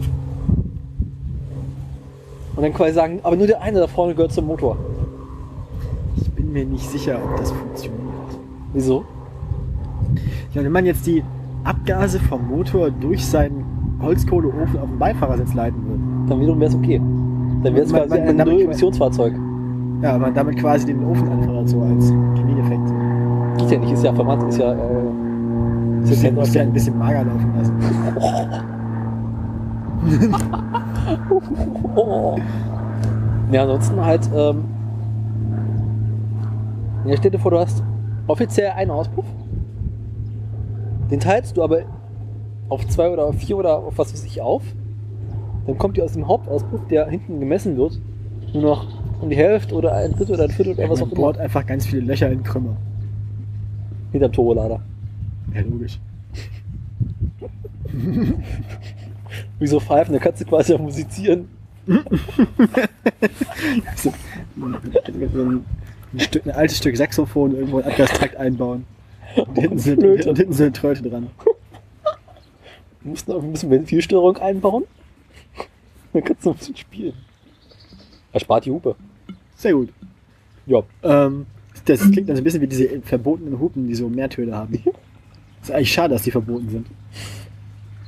Äh, kannst du dich an diese eine Folge bei Top Gear erinnern, wo Clarkson versucht, seinen Wagen höher zu machen und deswegen den ganzen Auspuff hinten abschneidet und vorne auf die Motorhaube raufbaut? Nee. Schade. War, war das eine von den Special-Folgen Ja. oder was? Ja, nee. Da waren sie in Indien unterwegs und der hat halt, wollte halt mehr Bodenfreiheit haben, hat einen Auspuff abgeschraubt und oben durch die Motorhaube raus ging halt so irgendwie so sechs Auspuffrohre oder acht oder sowas. Das klingt, Das Ding Ähm, klang geil. ja, aber man, man, ja, man darf auf jeden Fall, man darf kein Problem damit haben, der Mittelpunkt der Aufmerksamkeit zu sein. Weil Indien war auf dem Berg halt keinen gestört. Na gut. Er hatte bloß nichts mehr gesehen, was ein bisschen ein Problem war. Also hat er auch ordentlich gerußt, aber was? Nee, aber weißt du, wenn du mitten im Sichtfeld Sechs So- Auspuffrohre hast. sechs oder acht Auspuffrohre hast. Ah, schwierig. Ja, na ja, hätte man vielleicht vorher drüber nachdenken können. Nun denn, Ja. äh, haben wir noch Themen? Äh, genau, du wolltest über Zündkerzen reden, hast du gesagt. Äh, warte ich? Oder Zapfenstreich, mir egal. Na gut. Möchtest du mir meinen Zapfen streichen? Heute nicht. Nein, heute nicht. Ähm, Erzähl mal was. Ich bin nicht vorbereitet, das ist gut. ich auch nicht. Dann ist besser. Ja, wir wollten über Zündkerzen reden. Ich dachte, du hast den Wikipedia-Artikel durchgelesen. Habe ich auch. Das ist sehr gut, denn der Wikipedia-Artikel zu Zündkerzen, ich, ich sehe gerade, der ist umfangreicher, als man denkt. Der Ja. hat auch so Beispielbilder für Probleme mit Zündkerzen. Also wie man quasi das, sein Motorproblem am Zustand seiner Zündkerze Mit Hilfe der Wikipedia mit Hilfe der Wikipedia herausfinden kann. müssen wir jetzt gute Frage.net öffnen. Oh ja, also ähm, ich kann gerne kurz gute Frage dort aufmachen. Ich erzähle was über Zündkerzen. Und du kannst mir ja ganz kurz allgemein erstmal erzählen, was eine Zündkerze ist und die Hörer daran erinnern, wozu man sowas eigentlich braucht, wenn man keinen Diesel hat. Stimmt, diese Fahrer wissen soweit immer nicht, die haben nur Genau, Glühkerzen. erklär bitte einmal für die Dieselfahrer, was Zündkerzen sind. Also stell dir vor, du tankst richtigen Treibstoff. Also nicht dieses komische Rohöl, sondern Kein richtiges. Heizungsöl? Genau. Schade. So, du tankst diesen Treibstoff, der Spaß macht. Dann bläst du den vorne richtig viel Druck in den Motor ein, stellst fest, okay, passiert hier nichts. Das macht irgendwie nichts. Denkst du, hm, hm, Feuer, Flammen, Feuer, Explosion. Ah, ich brauche eine Zündquelle. Ich brauche Feuer. Hast du mal Feuer? Das ist mal Feuer. Und dann stellt man fest, okay, vorne mit so einer Flamme arbeiten ist irgendwie scheiße. Man braucht eigentlich nur einen kleinen Zündfunk. Dann nimmt man eine kleine Kerze, die zündet man an, hängt man vorne im Motorraum, stellt fest, okay, sobald der Kolben hochgeht, geht die Kerze aus, weil plötzlich so starker Luftdruck ist. Also man muss irgendwie nachdenken. Dann passiert, okay, Strom, Blitze. Gute Frage. Das ist, ist, ist ja. Wer bist du? Also es ist, es, wir werden viel Spaß haben gleich, glaube ich. Also lange Rede, kurzer Sinn, du hast so einen kleinen Stecker, der macht quasi, wenn du Strom draufklickst, einen kleinen Funken wie ein Kurzschluss. Und mit diesem Kurzschluss kannst du dann das Benzin-Luft-Gemisch äh, entzünden. Und das macht man vor allem bei Automotoren und beim Anlassen von Gasturbinen, wie man hinterher bewusst wurde. Mhm. Okay. Also man hat so ein Stück Draht und ein zweites Stück Draht. Also, ja, man, man, man, man hat quasi Strom so. Und dann muss man Rum. so Gleichstrom in der Regel. Ja. Dann hat man zwei, zwei Kontakte, so. Mhm. einer negativ, einer positiv. Dann bringt man die so nah aneinander, dass sie sich nicht berühren, aber man schon so einen schönen Lichtbogen hat. Also quasi wie beim Stra- Schweißgerät. Ein bisschen Mhm. wie beim Elektroschweißgerät. Oh. Aber an sich ist Elektroschweißen ist witzig. Schweißen ist sowieso witzig, man sollte viel mehr schweißen. ist es nicht eigentlich schon Wechselstrom? Eine Zündkerze? Nö. Naja, weil die Zündkerze auch so oft an- und ausgeht. Ja, aber die wechseln ja nicht die Phasen. Das ist halt An-Aus-Strom. Das ist, wenn du dir einen Lichtschalter stellst und ganz einfach Ja. ausmachst. ja. äh, Gibt es noch was zu erzählen? Na, man kann, also wie denn die Zündkerze aufgebaut? Stück Draht mit noch ein Stück Draht drumrum. Nee. Und ein Isolator dazwischen. Na, nicht so richtig. Also er hat ja erstmal außen ein Metallgewinde. Das schraubt man in den Motorblock. Ja. Das ist die Masse. Genau, das ist die Masse. Genau. Da, da ist, an die Masse kommt dieser kleine Bogen unten. Mhm. Und in der Mitte, durch, den, durch den Keramikkern, Stüpsel. läuft einfach nur so ein Stift. Genau. Der Der ist Stift aus, geht. weiß ich nicht, was, der hat ein spezielles Material. Das kann ich jetzt nicht genau sagen. Ich wollte gerade sagen Graphit, aber ist auch nicht so gut. Das ist Graphen. Ja, Graphen, das ist alles Graphen. Diamant. Diamant-Zündkerzen. Aus Hackfleisch. Fleisch-Zündkerzen. Das riecht denn hier so. Na, wenn du eh mit Frittenfährst fährst? Hm? Wenn du eh mit Frittenfett fährst?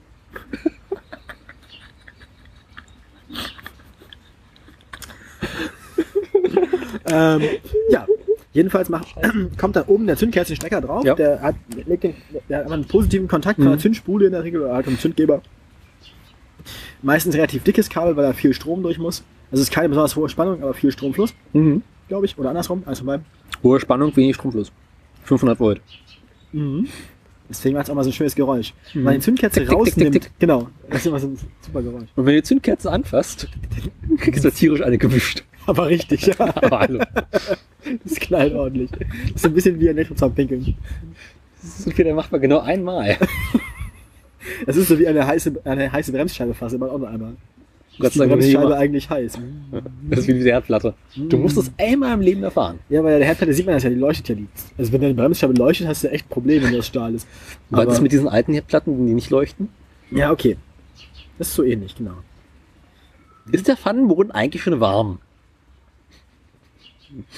Daniel, Ich schmeckt eigentlich warmes Frittenfett. die Finger vom Grill. So.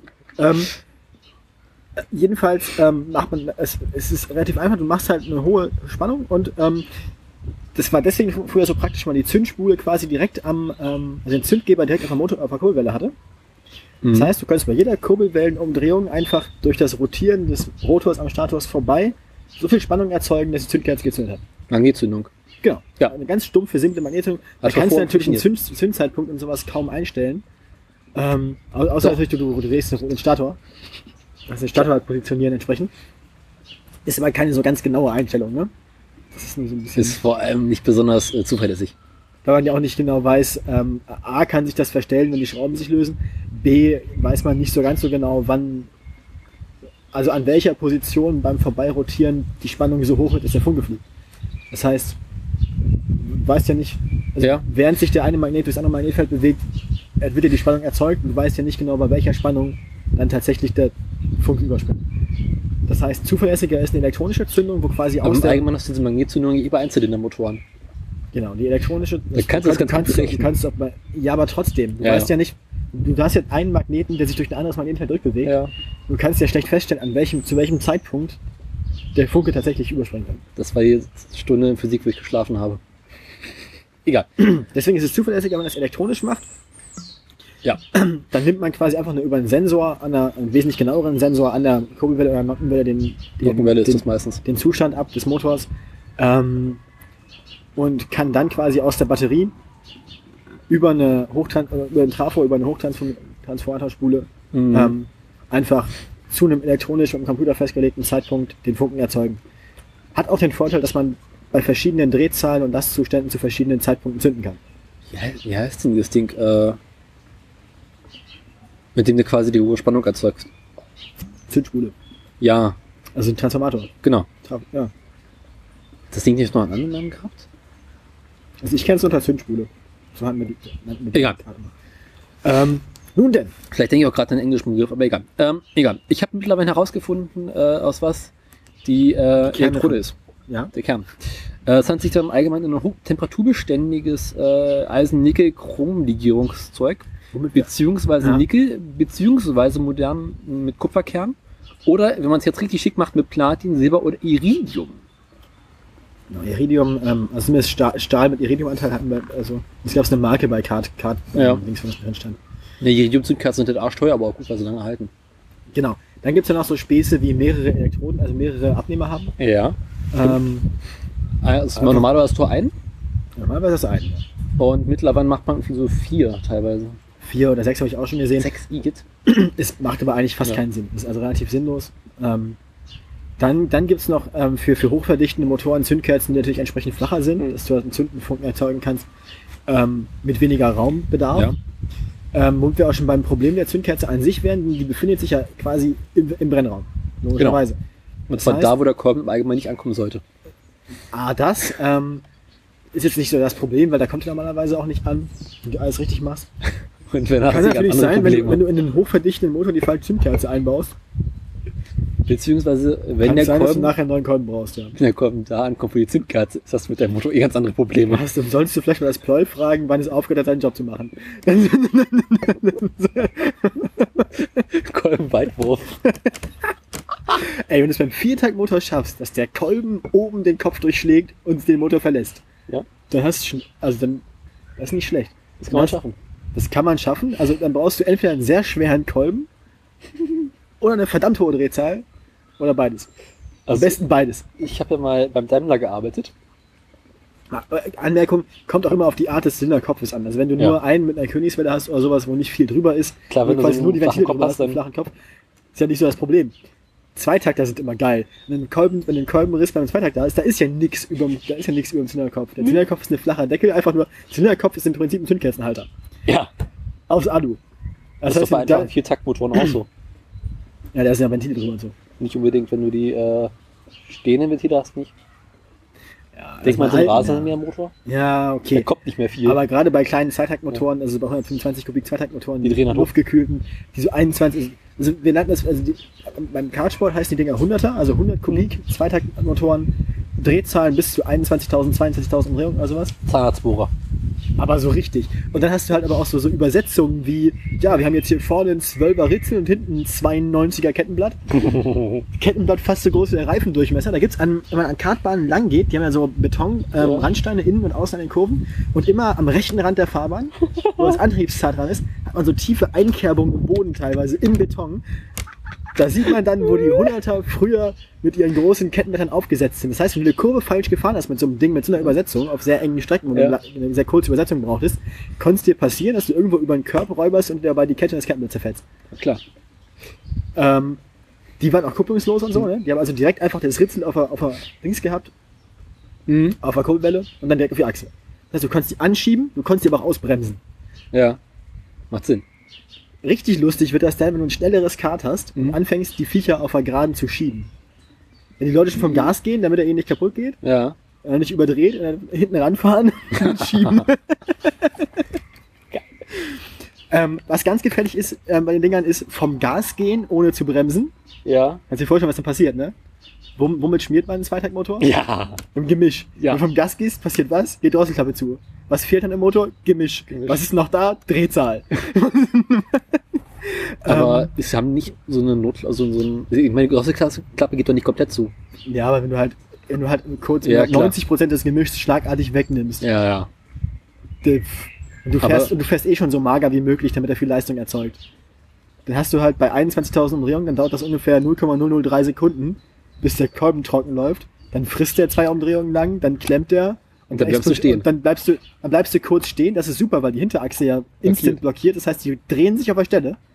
Das sind auch wunderbar ekelhafte Auffahrunfälle, dann, weil alle nachher kommen natürlich dann voller reinballern.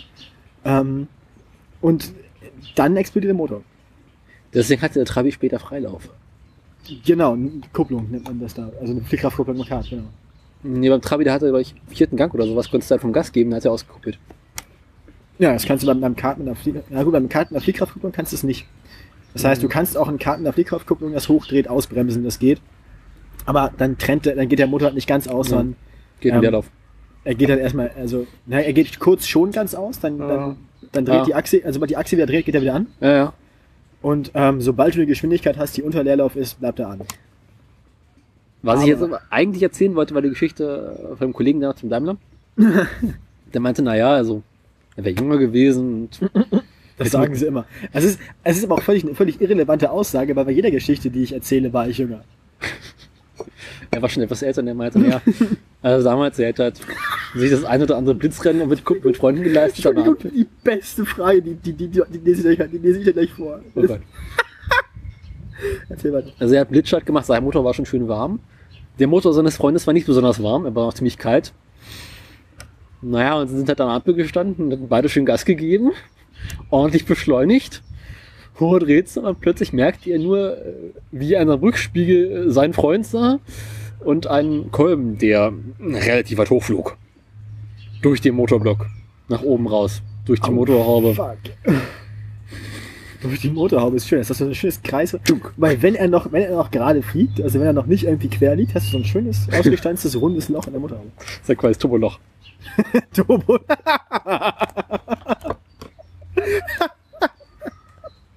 Das Turboloch nennt man das Loch, das der Kolben, der den Motor verlässt, in der Motorhaube hinterlässt.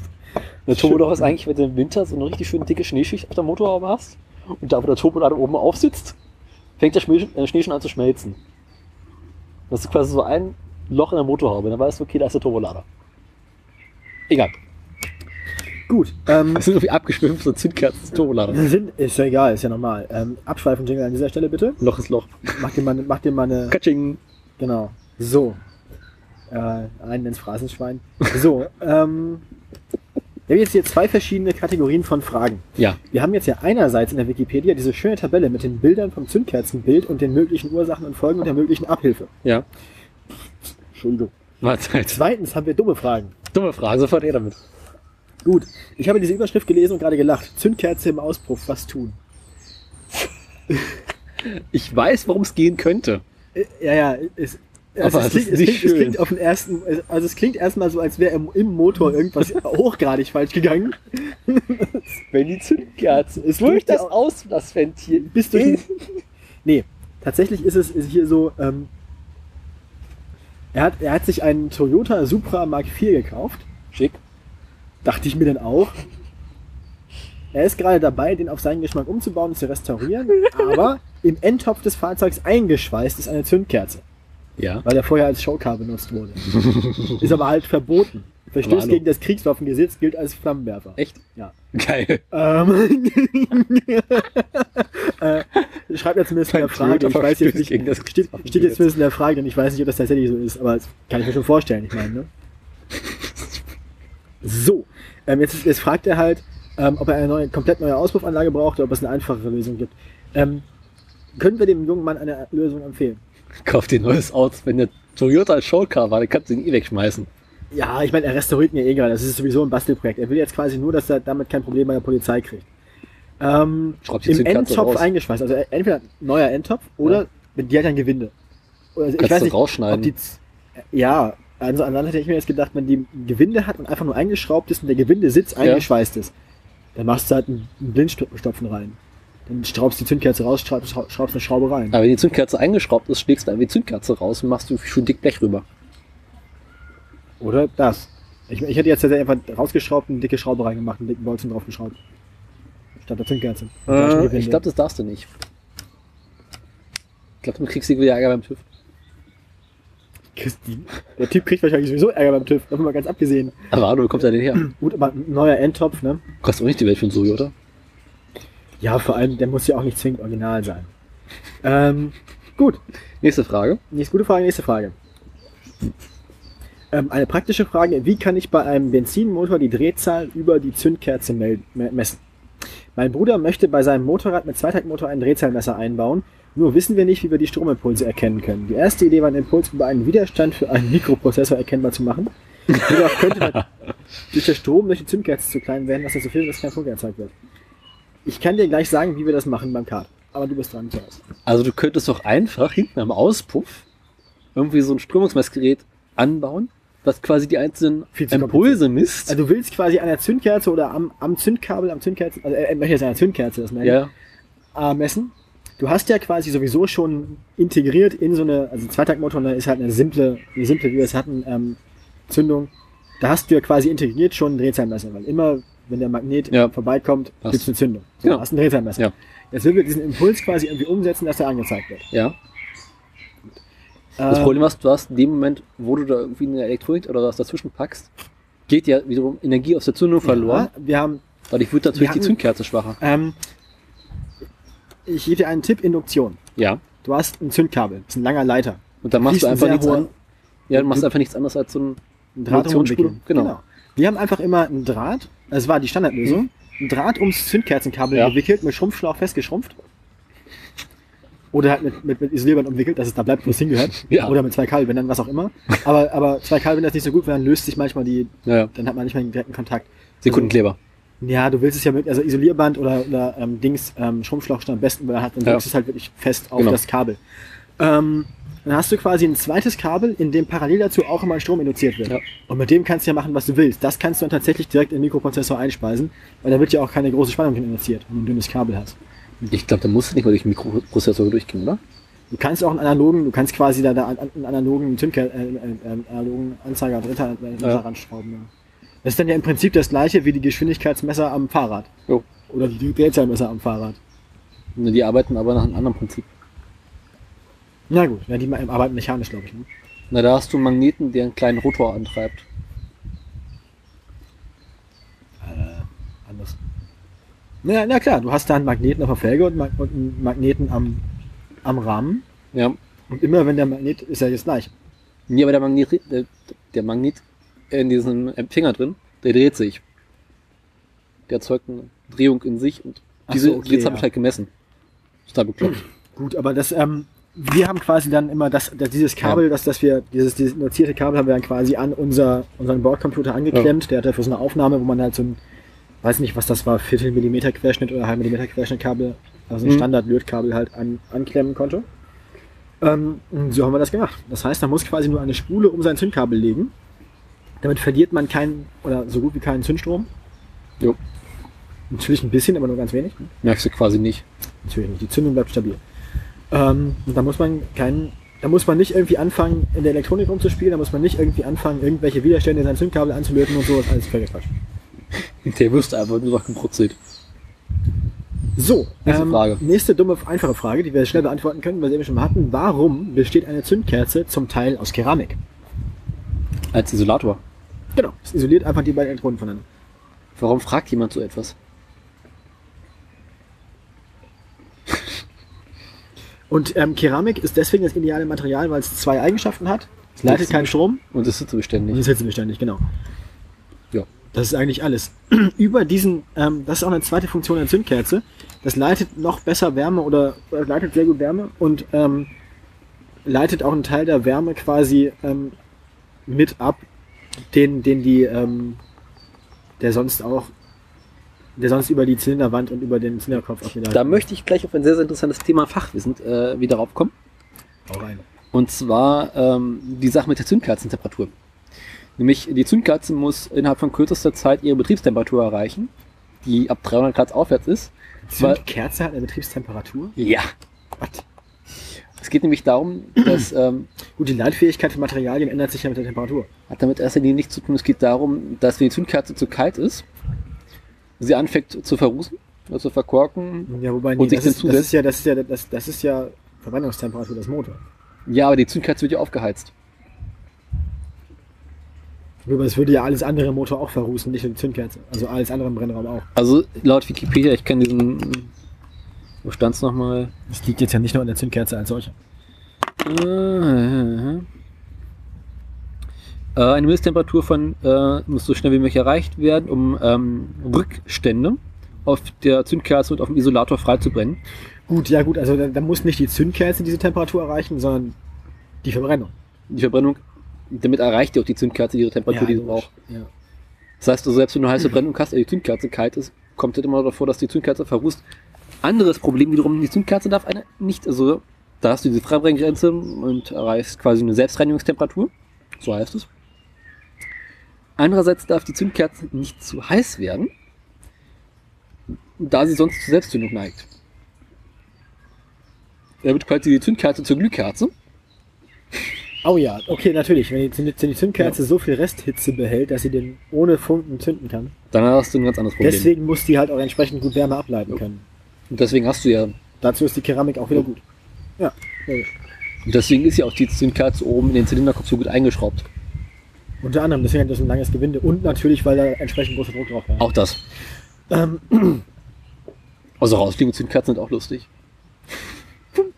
äh, ja. Ja. Nee. Folgendes, wir haben jetzt noch ein Bilderrätsel. Ähm, Aha. was was natürlich jetzt im Podcast so halb gut funktioniert, aber ich kann dir die Bilder hier zeigen. Wir sitzen jetzt ja ausnahmsweise mal nebeneinander. Ja. Falls der erste Teil Sendung nicht veröffentlicht wurde, da haben wir gegrillt und die News gemacht, die verschollen sind, falls Wieso, wir haben verschollen gerade auch. News gemacht. Ja, wir hätten, also da, da die, die verschollenen, also wenn es sollte, sollten News verschollen sein, für den Fall das, Dann dann sind die beim Grillen verschollen. ähm, beim Grill verschollen Nachrichten. ja, sag mir. Bilder. Der junge Mann hier möchte wissen, warum seine Zündkerze folgendermaßen aussieht. Ich sehe nichts. Aber sie hat ein schönes Grau, einen schönen grauen Hus, heller, heller grauer Hus. schick. Möchtest du die Liste der Wikipedia gucken? Ähm, die Hörer schlecht. können ja parallel auch in den Zündkerzen Wikipedia-Artikel gucken und vielleicht am Rätsel teilnehmen. Was das Problem sein könnte. Also das Problem, was ich in erster Linie sehe, ist auf der rechten Seite. Ich meine jetzt gerade tatsächlich den Abnehmer. Sieht eigentlich relativ normal aus, oder? Ich finde, der ist sehr, sehr hellgrau. Der sollte eigentlich schwarzer sein, oder? Du meinst quasi, ist es leicht gla- glasiert? Ja, der hat so ein weißes, rusiges Pulver drauf, oder nicht? Meinst du, die Zündkerze ist verkohlt?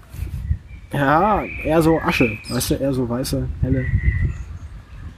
Mit Asche kann ich dir eigentlich nicht helfen, du. Ich würde sagen, so relativ okay aus. Ja, Ich dachte jetzt hier eher so in Richtung Zündkerze verkrustet. Verkrustet? Nee. Oder Zündkerze angeschmolzen oder weiß. Thermische Überlastung durch Glühzündung oder zu heiße Verbrennung, Wärmewert könnte niedrig sein oder das Treibstoffgemisch zu mager, Motor neigt zum Klopfen. Also, weil ich mir eher Gedanken gemacht hätte, wäre das Öl an der Seite gewesen. Ja, okay. Was wäre dann? Dann hast du zu viel im Brennraum, was ein Zeichen dafür sein könnte, dass die Kolbenringe undicht sind, beziehungsweise der Ölstand zu hoch ist. Aber gut, da hast du ganz andere Probleme. Beziehungsweise, dass die Zündkerze undicht ist. Das könnte ja auch sein, hier die, das, vielleicht die, die glasierte Zündkerze. Das ist um, Zusätze in Öl und Benzin bilden ascheartige Ablagerungen. Ja. Ablagerungen bewirken bei höherer Last Zündaussetzer.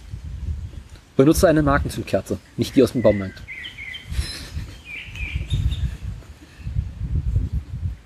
Vergessen wir die Marke hieß, die wir benutzt haben beim Karton. Es gibt nicht so viele. Es gibt Denso, Bosch, ich, es gibt NGK. Denso ist auch dieser Toyota-Laden, ne? Denso, ja, sagt mir. Was war denn das dritte? Ja. Wann waren die mit den Filtern? Äh, Biomosch. Was war denn? Es gab Bosch, NGK Kriegen wir hin, wenn wir. und. Ja, sag mal, bin ich jetzt bescheuert? NGK, Bosch, Bosch, NGK.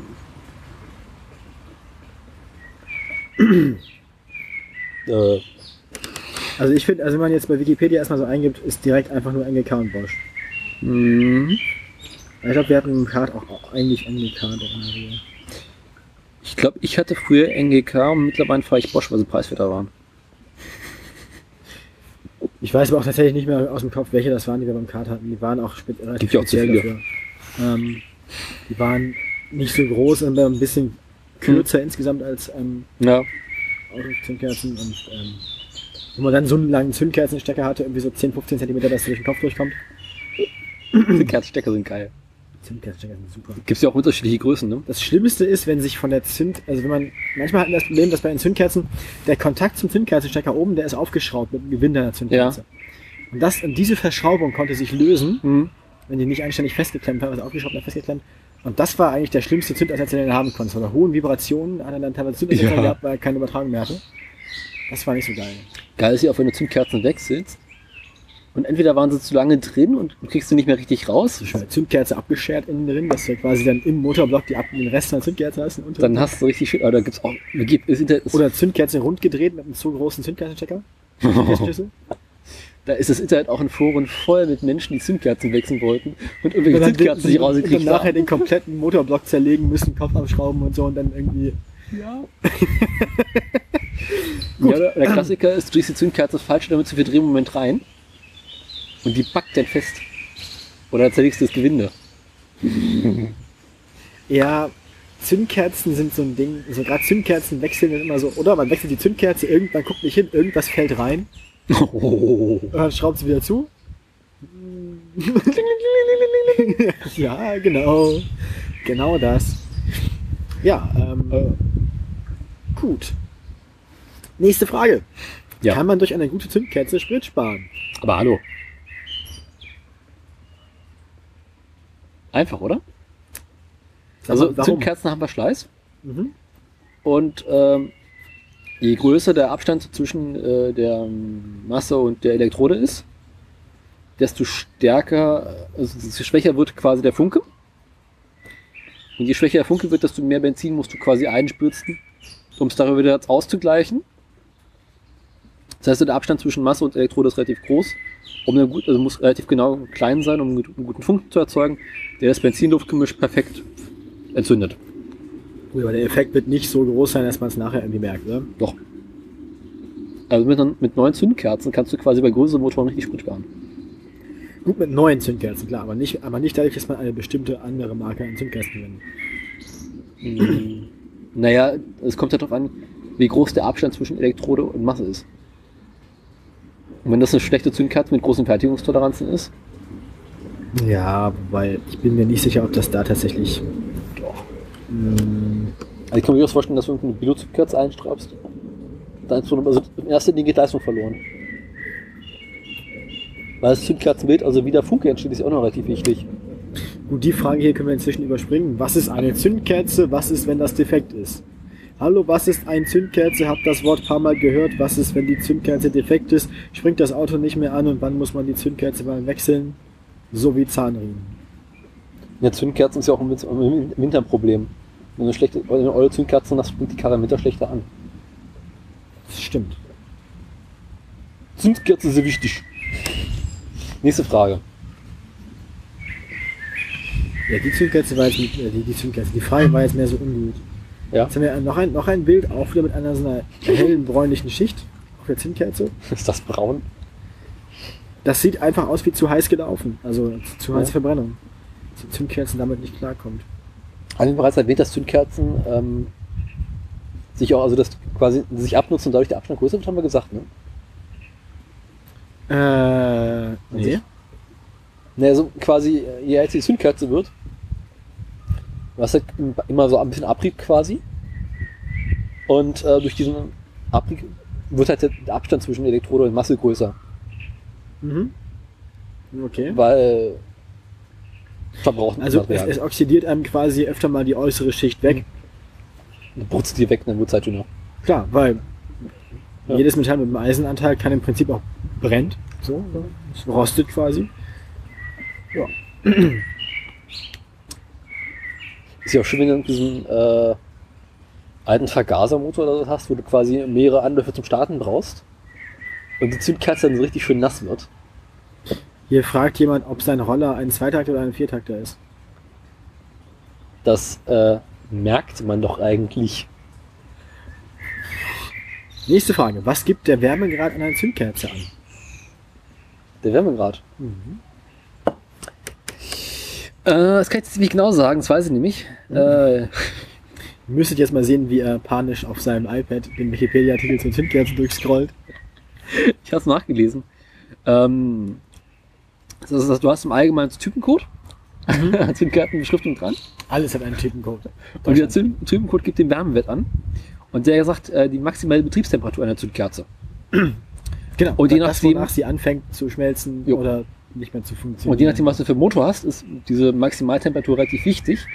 Weil wenn du einen hochkomprimierenden Motor mit relativ hohen Drehzahl, also relativ hohen Temperaturen hast, der relativ viel Leistung erzeugt, dann ist es schlecht, eine Zündkerze einzubauen, die einen relativ niedrigen Wärmewert hat. Die quasi schon im Sta- Startvorgang wegschmilzt. Eine Saison bin ich ja mal Zweitakt-Karts gefahren. Mm. Rotax-Motoren, die eigentlich irgendwie ursprünglich gehörte das Modell Motormann 125er Aprilia. Ähm, ganz, Ja. ganz ekliges Ding, macht ein furchtbar fieses Geräusch. Ist auch das Gespött unter allen Kartfahrern irgendwie. E ekelhafter Scheißdreck. So, ähm, aber wir hatten an dem Kart, weil es nicht unser eigenes war, ähm, keine Lambda-Sonne. So. Wir mussten da trotzdem Vergaser einstellen. Ähm, was machst du da beim Zweitakter? Dann Moment, bei, bei Vergasermotor hast du dann allgemein eh keine Lambda-Sonde. Doch klar, wir hatten beim Viertakter immer grundsätzlich eine Lambda-Sonde im Auspuff verbaut, damit wir halt nachher über die gesamte Fahrzeit telemetrisch ab auslesen konnten, zu welchem Zeitpunkt, zu welchem Lastzustand. Wir hatten, mein Vater hatte einen Bremspedal und Gaspedalsensor. Also er wusste, wann ich wie viel Gas gegeben habe und wie viel gebremst habe. Das hilft dir aber während der Fahrt nicht. Das hilft dir eigentlich nur Nee, das ist tatsächlich, das ist, das ist zum Testen, zum Ja. Einstellen, zum, zum Setup finden, klar. Während der Fahrt hilft das überhaupt nichts, aber es ist tatsächlich dazu da, um nachher dann rauszufinden, welche Düse man braucht. Und du kannst dann Vergaser, Düsen, Düsenstöcke, Nadelposition, Nadel, Nadelform wechseln. Ja, Durchfluss, Durchflussmengen kannst du einstellen. Ja, am Vergaser rumgedreht haben wir jetzt nicht so viel. Das Einzige, was du im Vergaser gedreht hast, ist halt ähm, die... Drosselklappe. Äh, ja, den Leerlauf. Ja, ja. Die Leerlaufschraube der Vergaser. Ähm, Du kannst ja, also vielen Vergasern kannst du ja auch mit Hilfe von Schrauben einstellen, wie viel Benzin, äh, wie viel Benzin reingespritzt wird. Und quasi ja, das machen, das machen, das haben wir halt gemacht über die Nadel. Also das ist Ja. die, die, wir haben einen Nadelvergaser, der hat eine irgendwie so 4, 5, 5 cm lange ähm, Genau. na, konische Nadel, die, Da so raus. die ein, gewisses, ein gewisses Profil hat. Ja, die hängt eigentlich. Die hängt unten am. Ähm, du hast ja diesen, diesen, diesen zylindrischen Block, den, Ja. den zylindrischen Schieber. Zylinderschieber. Ja. Unten aus dem Zylinderschieber hängt die Nadel raus. Da müsste ja oben drüber. Gleich, also der, der Schieber öffnet sich gleichzeitig unter dem Durchflussraum, also unter dem. Ähm, du hast den Luftweg, also ein Rohr. Ja. So. Das Rohr ist versperrt durch einen zylindrischen Schieber recht, wirklich dazu, der von oben kommt. Den ziehst du hoch mit dem Gaspedal, mit dem Ja. Zug. Unten an dem Schieber hängt die Nadel. Die Nadel steckt in diesem Stock drin. Ja, Der Stock läuft quasi durch, durch, den, durch den Schwimmerraum vom Vergaser. ja. Der ist ja unterm. Das Reservoir vom Vergaser ist Genau. unter dem, unter dem sitzt unten drunter, aus dem kommt die Nadel hoch. Nee. Die Nadel hängt da drin. Die hängt am zylindrischen Schieber unten drin Ja, und wird, und wird gleichzeitig rausgezogen. Das heißt, du öffnest den Schieber und gleichzeitig ziehst du diese Nadel aus diesem Stock. okay, so rum. Genau. Ja. Okay, ich kenne es anders. Also ich kenne es halt so, dass die Nadel drin steckt. Ja, wir konnten die Nadel dadurch wechseln, dass wir quasi den, den, den, den Schieber, äh, den oben aufgerichteten Vergaser, den die Feder rausgezogen und dann konntest du quasi die ein, in den Schieber eingehängte Nadel aus dem Schieber rausnehmen, die Nadel austauschen oder die Position verändern und da reinschmeißen. Ja. Ähm, und das Profil dieser Nadel und wie hoch oder wie niedrig du diese Nadel einhängst, gibt dir halt an, ähm, bei, welcher, bei welcher Pedalstellung wie viel, Treibstoff raus. wie viel Treibstoff in dem Moment dann durch das Rohr, in dem die Nadel drin hängt, durchpasst. Ist logisch. Ja. Und dann hast du noch eine Hauptdüse im Vergaser Mhm. und eine Leerlaufdüse. Jo. Leerlaufschraube hast du auch noch. Ähm, die Leerlaufdüse behandelt man relativ selten. Die ist gerade für unteren Lastbereiche fürs Gas annehmen relativ wichtig. Beschleunigerpumpe gibt es auch noch. Jo. Das ist Quasi, du Gas gibst. das ist, eine. Membran, ist eine Membranpumpe. Das ist einfach quasi nur wie man drückt auf den Schwamm oder man drückt auf einen, ähm, man drückt auf, auf eine Membran, wo hinter halt Flüssigkeit ist, dass die Flüssigkeit rauskommt. Und du hast halt ähm, eine Rolle oder einen Pin, der über den Konus, also über eine, eine Schräge läuft und halt während er über die Schräge gezogen wird, auf diese Membran drückt. Das heißt, du kannst da auch noch durch das Austauschen dieser konischen, also dieser, dieser, dieser schrägen Fläche das Profil nochmal verändern, Mhm. bei welcher Pedalgeschwindigkeit, aber welcher Beschleunigung, wie viel, wie stark die Pumpe gedrückt wird. Ja. Durch die Steigung dieser Fläche. Ähm, das waren so die Einstellmöglichkeiten, die wir genutzt haben. Im Wesentlichen das Wichtigste immer die Hauptdüse. Und vielleicht noch die Nadel. so. Und ähm, wo kam ich eigentlich, wie kam ich jetzt eigentlich da drauf? Lambda-Sonde. Lambda-Sonde. Die Lambda-Sonde hatten wir in dem Kart aber nicht. Wir mussten trotzdem dieselben Sachen einstellen bei einem Zweitakter. Jo. Das haben wir gemacht. Thema sind ja Zündkerzen. Meinst du, also wie man Ich bin quasi. das Ding quasi unter Renngeschwindigkeit unter Volllast gefahren, bis direkt vor die Boxengasse, Ja. hab dann aus voller Fahrt raus die Zündung ausgemacht, Dann wird die Zünd- Zündkerze rausgeschraubt. Zündkerze rausgeschraubt und die Zündkerze angeguckt.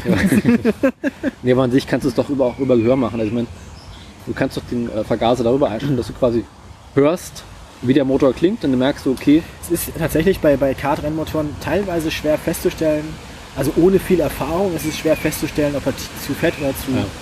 mager läuft und wenn ja, wie viel. das machst du halt über kleinere Motoren, so irgendwie so Kettensägen. So. Ja, bei einem 125er Kart-Motor kannst du im Prinzip auch machen. Bei meinem, bei, bei unserem, bei dem Motor, den ich immer gefahren bin, bei dem, bei dem, bei dem Viertakt 52er Motor, da konnte ich das auch. Und da hatte ich mit dem Ding hatte ich so viel Erfahrung, ich, ich wusste quasi, welche Düsen wir benutzen müssen, Ja. wann ich rauskam. Und wir haben die Telemetriedaten dann quasi zum, als, zweite, als zweiten Absicherungsweg benutzt. Oder wenn ich einen schlechten Tag hatte oder so. Also kon- das hat mein Vater im Wesentlichen nur benutzt, um mich zu trainieren, Mhm. mich, und mich, ab, mich zu überprüfen, mich zu kontrollieren. Dass du Ähm, Erkennungsflug machst. Genau, also da hatte ich so viel Erfahrung, aber da wir diesen Motor und diesen Motortyp nur eine Saison gefahren sind, Ja, da hast du quasi keine gleichzeitig aber auch keine Telemetriedaten hatten, mussten wir halt da die rabiate Methode machen und nach jedem Training erstmal eine Zündkerze rausdrehen. Was bei dem Zweitakter auch nicht so das Problem ist, wie wir schon beschrieben Ja. hatten, da ist ja nichts, die steht frei oben drauf. Genau. Das ist auch immer schön bei manchen Unfällen, wenn du ein anderes Kart oder dein eigener Arm oder so auf den Motor oben drauf kommt und den Zündkerzenstecker abbricht, oder die Zündkerze abbricht, Ja. dass du quasi so einen Rest Zündkerze im Stecker hängen musst, mit der Zange aus dem Zündkerzen, dem Zündkerzenstecker die Zündkerze rausprügeln. Ja, aber da krieg- kriegst du den Zylinderkopf relativ leicht ab. Nee. Also ja, aber du brauchst ja gar nicht. Du hast ja quasi die, die Fläche vom Ja. Zylinderkopf, also wie meine Handfläche quasi, und welches oben drauf. Steckt der, Zünd steckt der Zündkerzenstecker. Also mit Zündkerzen Nee, drin. da steckt die Zündkerze. Du Ja. hast, die wird quasi hier drauf geschraubt und der, der, der, der Sechskant von der Zündkerze Genau. ist, die steht, steht frei. Da steckt der frei. Zündkerzenstecker oben auf der Zündkerze drauf. Genau. Das heißt, du siehst quasi auch die Keramik und alles, Ja. die ist komplett frei, die Zündkerze. Das heißt, du kannst die auch, du brauchst gar keinen speziellen Zündkerzenschlüssel, um die abzuschrauben, sondern du kannst einfach Rotzange. Jetzt im Prinzip kannst du ja, wenn, wenn, du keine, wenn du keine Rücksicht auf die Wiederverwendbarkeit der Zündkerzen nehmen willst, kannst du mit der Wasserpumpenzange Zündkerze rausschrauben. Das ist kein Problem. Was aber das Problem ist, wenn die Zündkerze abbricht oder abreißt, dann hast du halt im Zündkerzenstecker einen Rest von der Zündkerze hängen. Mhm. Dann brauchst du eine Spitzzange. Jo. Ähm. Womit wir schon beim nächsten Thema wären, nächste Frage. Zündkerze klemmt bei der Hälfte beim Rausschrauben. Was tun? Weitere Hersteller übrigens für Zündkerzen sind noch Beru Ja. und Champion. Okay. Ja, habe ich auch schon mal gehört, beides. Ich denn so als was immer gemacht, ne? Denn so auch, ja. ja. Ich sehe gerade Wikipedia-Artikel vor mir und da steht es halt gerade. Die Kennzeichen der Wärmewerte sind von Hersteller zu Hersteller verschieden. Bosch, Biro und Champion verwenden hohe Kennzahlen für heiße Zündkerzen, NGK und Denso hingegen niedrige. Das heißt, da brauchst du einfach eine minus 3 für hoch- irgendeinen heißen Motor oder was. Keine Ahnung, frag mich nicht. Lange keine Zündkerzen mehr gekauft, merke ich da gerade. Ähm, aber was soll ich damit auch? Letztes Mal Zündkerzen gekauft habe, war das halt echt so Fahrzeug auswählen, Motor auswählen. Ach, die. Hm, es gibt halt zur Auswahl. Guckt auf den Preis. Ach, die. Bosch gerade im Angebot, dann nimmst du Bosch. Ah, Frage. Zündkerze klemmt bei der Hälfte beim Rausschrauben. Was tun? Also bei dem Zündkerzenwechsel eines Mercedes-Benz V126 klemmt die eine Zündkerze bei der Hälfte und bewegt sich weder rein noch raus. Was soll ich tun, damit sie rauskommt? Und kann ich noch fahren? Und wenn ja, wie? V oder W126? V. Mal ganz kurz. 126? Das müssen die, es könnte sein, dass es Nutzfahrzeuge sind. warte. Nee, V, könnte, v ist glaube ich die A-Klasse. War 126. Moment. Am Wikipedia in BV 126.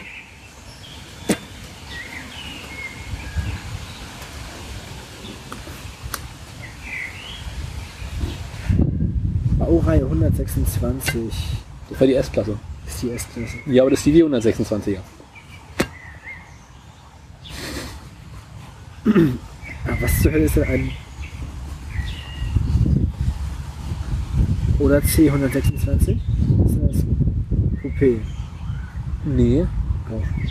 Welche, wie ist denn die erste A-Klasse? Warte mal nach.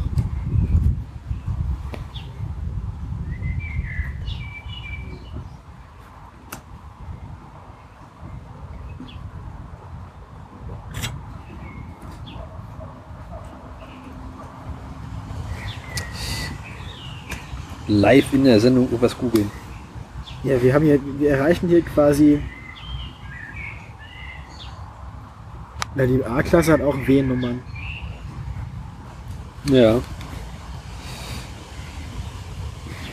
Das kann es eigentlich nur die S-Klasse sein, aber die heißt nun mal W126. Vielleicht Tippfehler? Mag sein, mag sein. Wer weiß, wer weiß. Schön mit 3,5 Liter Dieselmotor. Ja, der hat keine Zündkerzen. naja, trotzdem. Das ist, machst die Wikipedia zum Beispiel irgendwas auf und siehst du eigentlich ganz oben die Motoren, ne?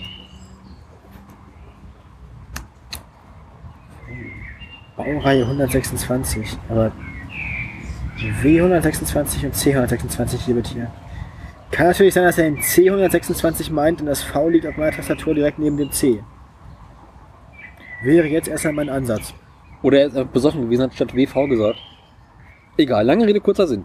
Also, er hat jetzt, einen, er hat jetzt einen Zylinder bei seinem, was weiß ich, wie viel Zylinder im Motor? Ja, Sechs wahrscheinlich. 6 bis 12. Und ähm, da steckt die Zündkerze jetzt auf halber Höhe fest. In, Das musste er in, erst mal schaffen. in ihrem Gewinde. Ja. Und ist irgendwie fe fe festgerostet, festgegammelt, festgeklemmt, irgendwas. Also ich stehe mir jetzt vor, da sitzt er in seiner Werkstatt, schraubt die Zündkerze raus. Ich, ich kann, ich, seine Zeugenaussage. Also bei dem Zündkerzenwechsel eines Mercedes-Benz V126 klemmt die eine Zündkerze bei der Hälfte und bewegt sich weder rein noch weiter raus. Was soll ich tun, damit sie rauskommt? Und kann ich noch fahren? Und wenn ja, wie? Danke, liebe Fahren Grüße. würde ich abraten. Wieso? Es kann nur schlimmer werden. Dann kommt sie raus. Gute Idee, aber dann brauchst du auch einen 19 Hinterkopf. Das Geräusch gefällt mir. Fump. Das macht bestimmt ein gutes Geräusch.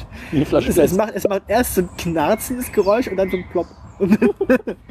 ist der der Erst so ein Plop. Ächzen von Metallverschleiß und dann dieses Ah. und dann dieses dieses er- erleichternde, entspannende Ploppen von Torpedoschiss. So. Ah, das schöne Geräusch am Metall auf Metall am Morgen. Also eigentlich kannst du da nicht mehr allzu viel machen. Also, Du kannst dann echt nur hoffen, dass du die Zugkarte ganz vorsichtig rauskriegst. hilfreichste Antwort.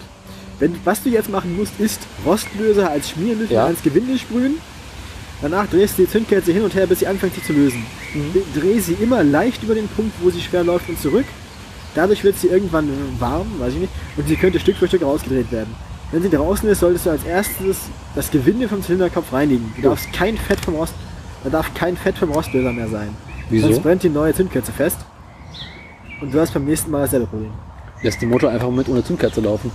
Bläst den ganzen Scheiß raus. Nee, aber tatsächlich äh, Rostlöser und dann langsam vorwärts rückwärts.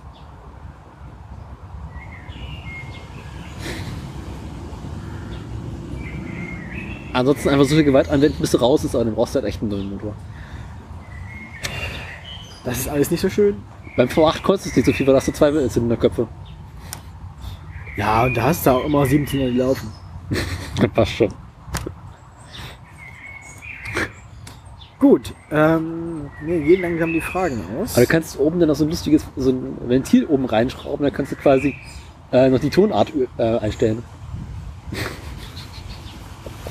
Wie finde ich bei einem Hyundai Accent von 1997 die Zündkerze? Was? Mein Auto gibt so ein tieffrequentes Tuckern, wenn der Motor läuft. Meine Mutter meint, meine Mutter meint, Mutter hat immer recht. Mutter hat immer recht. Merkt euch das, liebe Kinder.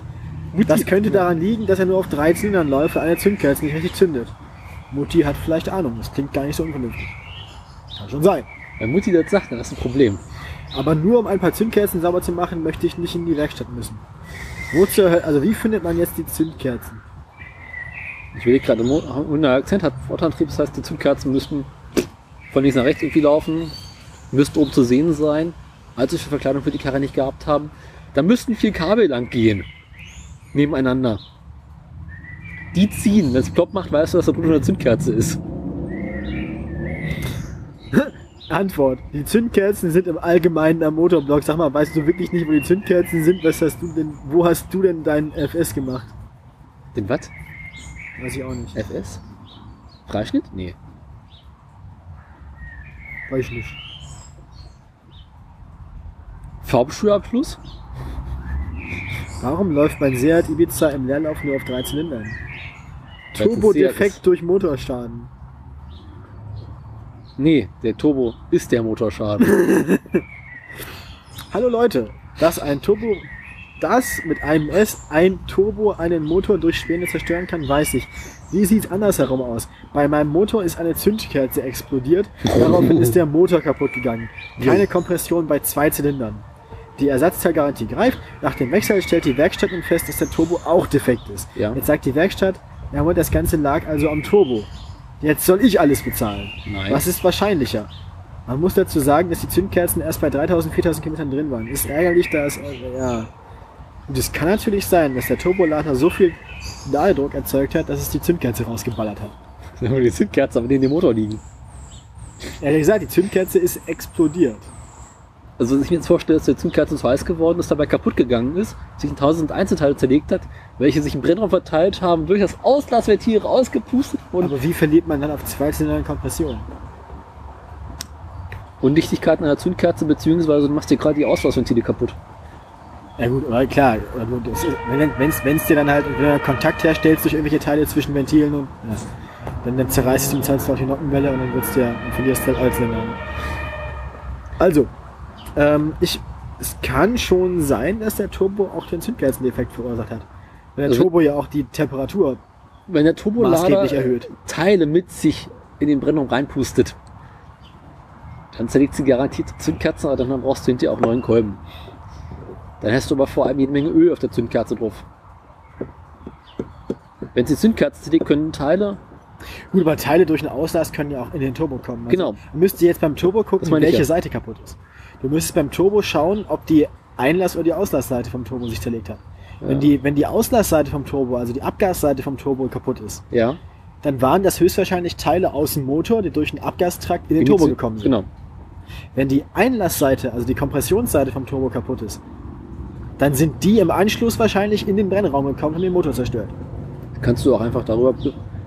Also wenn plötzlich Öl im Brennraum drin ist, dann weißt du auch, dass der Turbolader Öl im Brennraum reingepumpt hat und ist der Turbolader kaputt. Und dann hat der Turbolader dafür gesorgt, dass die Zündkerzen kaputt gehen.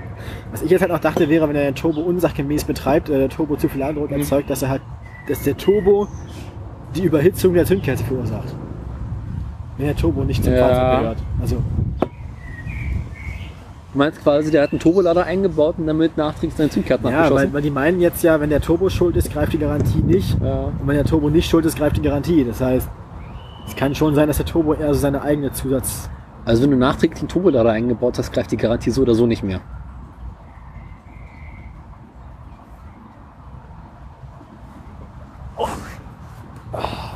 Was bringt ein größerer Druck auf den Zylindern bei einem Auto, die keinen Turbo haben? Ich habe in einer Autozeitung gelesen, dass man die Ventile aus einem Motor mit Schleifpolitur anschleifen bzw. glattschleifen kann und somit einen höheren Druck auf die Zylinder bekommt. Was bewirkt der Druck? Ich dachte, der ist nur wichtig, wenn man einen Turbolader verbaut hat. Hä? Ich fühle mich gerade irgendwie so, immer so, ich habe immer im Lesen dümmer geworden. Ja. Nein! Du benutzt den Turbo, um den Druck zu erhöhen. Wenn du irgendwelche anderen Methoden hast, die keinen Turbo involvieren, den Druck auch zu erhöhen, ist das genauso gut wie ein Turbo. Das Einzige, was du machen kannst, ist das Spiel, den Abstand zwischen Zylinderkopf und Kolben verringern. Damit baust du mehr Druck auf. Ja, was hier gemeint ist, ist halt die Ventilsitze polieren, dass die dichter sind. Dass du halt keinen Druckverlust durch Ventile hast. Dann hast du aber ganz andere Probleme. Also wenn de- deine Ventile undicht sind, dann solltest du mal zum Arzt gehen.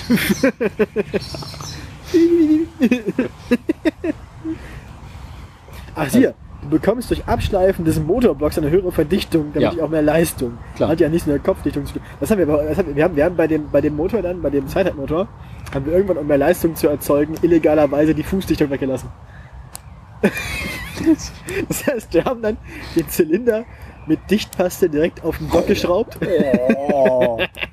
Oh. schön glatt poliert vorher, dass es auch dicht ist. Da haben wir bestimmt irgendwie ein Zehnt, weiß ich nicht, drei, vier Zehntelmillimeter Verdichtung gewonnen. Ist ja völlig egal, hat ja keine Ventile, kannst du machen, was du willst. Bis er die Zündkerze kommt, ist alles gut. Also Und ich dann haben wir halt noch so ein bisschen so ein Ali, weil eigentlich läuft die, die, Plombe, also die Verplombung von dem Motor, die Zulassung, läuft durch den Ring von der Fußdichtung. Das heißt, wir haben dann diesen Ring von der Fußdichtung so mit eingeklemmt, dass das so aussieht, als hätte er eine Fußdichtung. also ich weiß, wir hatten einen Verwandten, der hat damals irgendwie aus Langeweile, Ey, man hat echt gemerkt, mein Vater hatte früher Zweithandmotorräder gebastelt. So. also wir hatten wirklich, hat irgendwie, mein Vater hat ihm seinen Fünfer verkauft, Mhm. schön dreieinhalb Liter Sarein Sechszylindermotor, war noch einer von den guten. Dem war halt langweilig und hat halt eines Tages mal in seiner Garage die ganze Karre bis die letzte Schraube zerlegt. Alle Dichtung weggelassen. Nee. Die ganze Karre zerlegt. Hat dann fein säuberlich den Motorblock so einen Millimeter oder zwei abgeschliffen. Ganzen Millimeter? Ich glaube, er war relativ. Alter Falter! Also, ich war aber auf jeden Fall ordentlich weggeschliffen. So was macht man normalerweise ja im Zehntelbereich so. Ich weiß nicht, es war auf jeden Fall schon ganz gut. Ja, das also war vorher noch ein- 1 zu 8, jetzt hat er 1 zu 20. Das war einer von den alten Motoren, die quasi ein bisschen mehr Spiel drin hat. Man konnte es später noch machen. Und äh, hatte darauf, glaube ich, 5, 6 PS Leistung gewonnen. Geil, 5 XPS bei. Na gut. Ich weiß, ich weiß nicht, wie viel abgeschliffen hat, aber war schon ein Stückchen. Und mein Vater meinte, ja, war an sich super, der Wagen lief ein bisschen besser, da lief er nicht mehr auf Normalbenzin. Ja, Klopffestigkeit halt, ne? Das, hat das viele- Kinder, höhere Kompression, Selbstzündung. Irgendwie so nach zehn Jahren hat er den Wagen zurückgekauft, steigt ein, geht tanken, zack, Normalbenzin wie früher damals und wundert sich, warum die Karre nicht mehr fährt. Muss jetzt immer super fahren oder Ultimate. Der ist dann super gefahren. Ja, damals gab es noch keinen Ultimate. Das Problem hat sich jetzt gelöst, es gibt kein Normalbenzin mehr. Ja. Nur noch super. Das war nach Zeit, wo es normal, halt noch Superbenzin gab. Also, also normal, Normalbenzin gab. Das war 90er, Ja, mein Vater hat 2000er. erzählt von einem Ko- Kollegen, den er hatte früher als Schüler, so mit 16, 17. Der hatte eine Kreidler Florett Oh. und hat eine Kreidler, an der er gebastelt hat. Und, dann und dann, mit der ist er halt bei Berg ist man mal aus, aus dem Dorf rausgefahren und kam mal schiebend zurück. Geil. Doppelt so schnell wie sie durfte rausgefahren aus dem Dorf und zehntel so schnell wie sie durfte wieder reingeschoben. Na, Kreisler konnte man ja auch ganz gut aufba also aufbauen, ne? Hat die eigentlich einen liegenden oder einen stehenden Zylinder? Die Kreisler? Nee, die Florett. Die Florett hat einen liegenden. Gut, dann hast du ja auch nicht das Problem, dass du den Kolben nachher im Arsch hast. Dann fliegt der vorne raus. Das ist das Problem, dass da irgendwie hinterher äh, der Tank kaputt ist. ja, Kolben im Sitz hast oder so. Oder wenn der Kolben nach vorne rausfliegt, dann geht der schön ins Vorderrad. wieder ans Vorderrad, nicht auf den Tank. Da würde der Kolben von unten in den Tank einschlägt, das ist äh, Feuerstuhl, ne? ja, ich glaube, damit haben wir das Thema auch erschöpfend behandelt, kann das sein? Na, was wir noch haben, sind die ganzen zwei, äh, zwei äh, Zündkerzenspiele. Späße. Ah ja, dann erzähl mir noch mehr. Ich hatte noch mal ein Alpha. Oh Gott, oh Gott, oh Gott. Also es, es ist, ich fange ein bisschen weiter vorne. Bei den Zündkerzen ist relativ wichtig, dass sie im Rennraum so positioniert ist, dass sie möglichst das Ganze mit dem Luftgemisch in eine Ecke und verbrennt. Ja, Und zwar relativ schnell, möglichst gleichmäßig. also eigentlich möchte man, dass der Funke möglichst zentral im Brennraum entsteht. Jetzt kommen die Ingenieure von Alpha um die Ecke Eieieiei. Und denken sich, anstatt jetzt die Zündkerze so zu positionieren, dass der ganze Brennraum abgefackelt wird, bauen wir einfach eine zweite ein. Wir fahren mit zwei Zündkerzen für den Fall, dass eine unterwegs ausfällt. Ähm, allein, dass man bei seinem Motor schon einpreisen muss, dass mal eine Zündkerze ausfällt. Der weiß schon, was los ist. Dann habt ihr ein ganz anderes grundsätzliches Problem.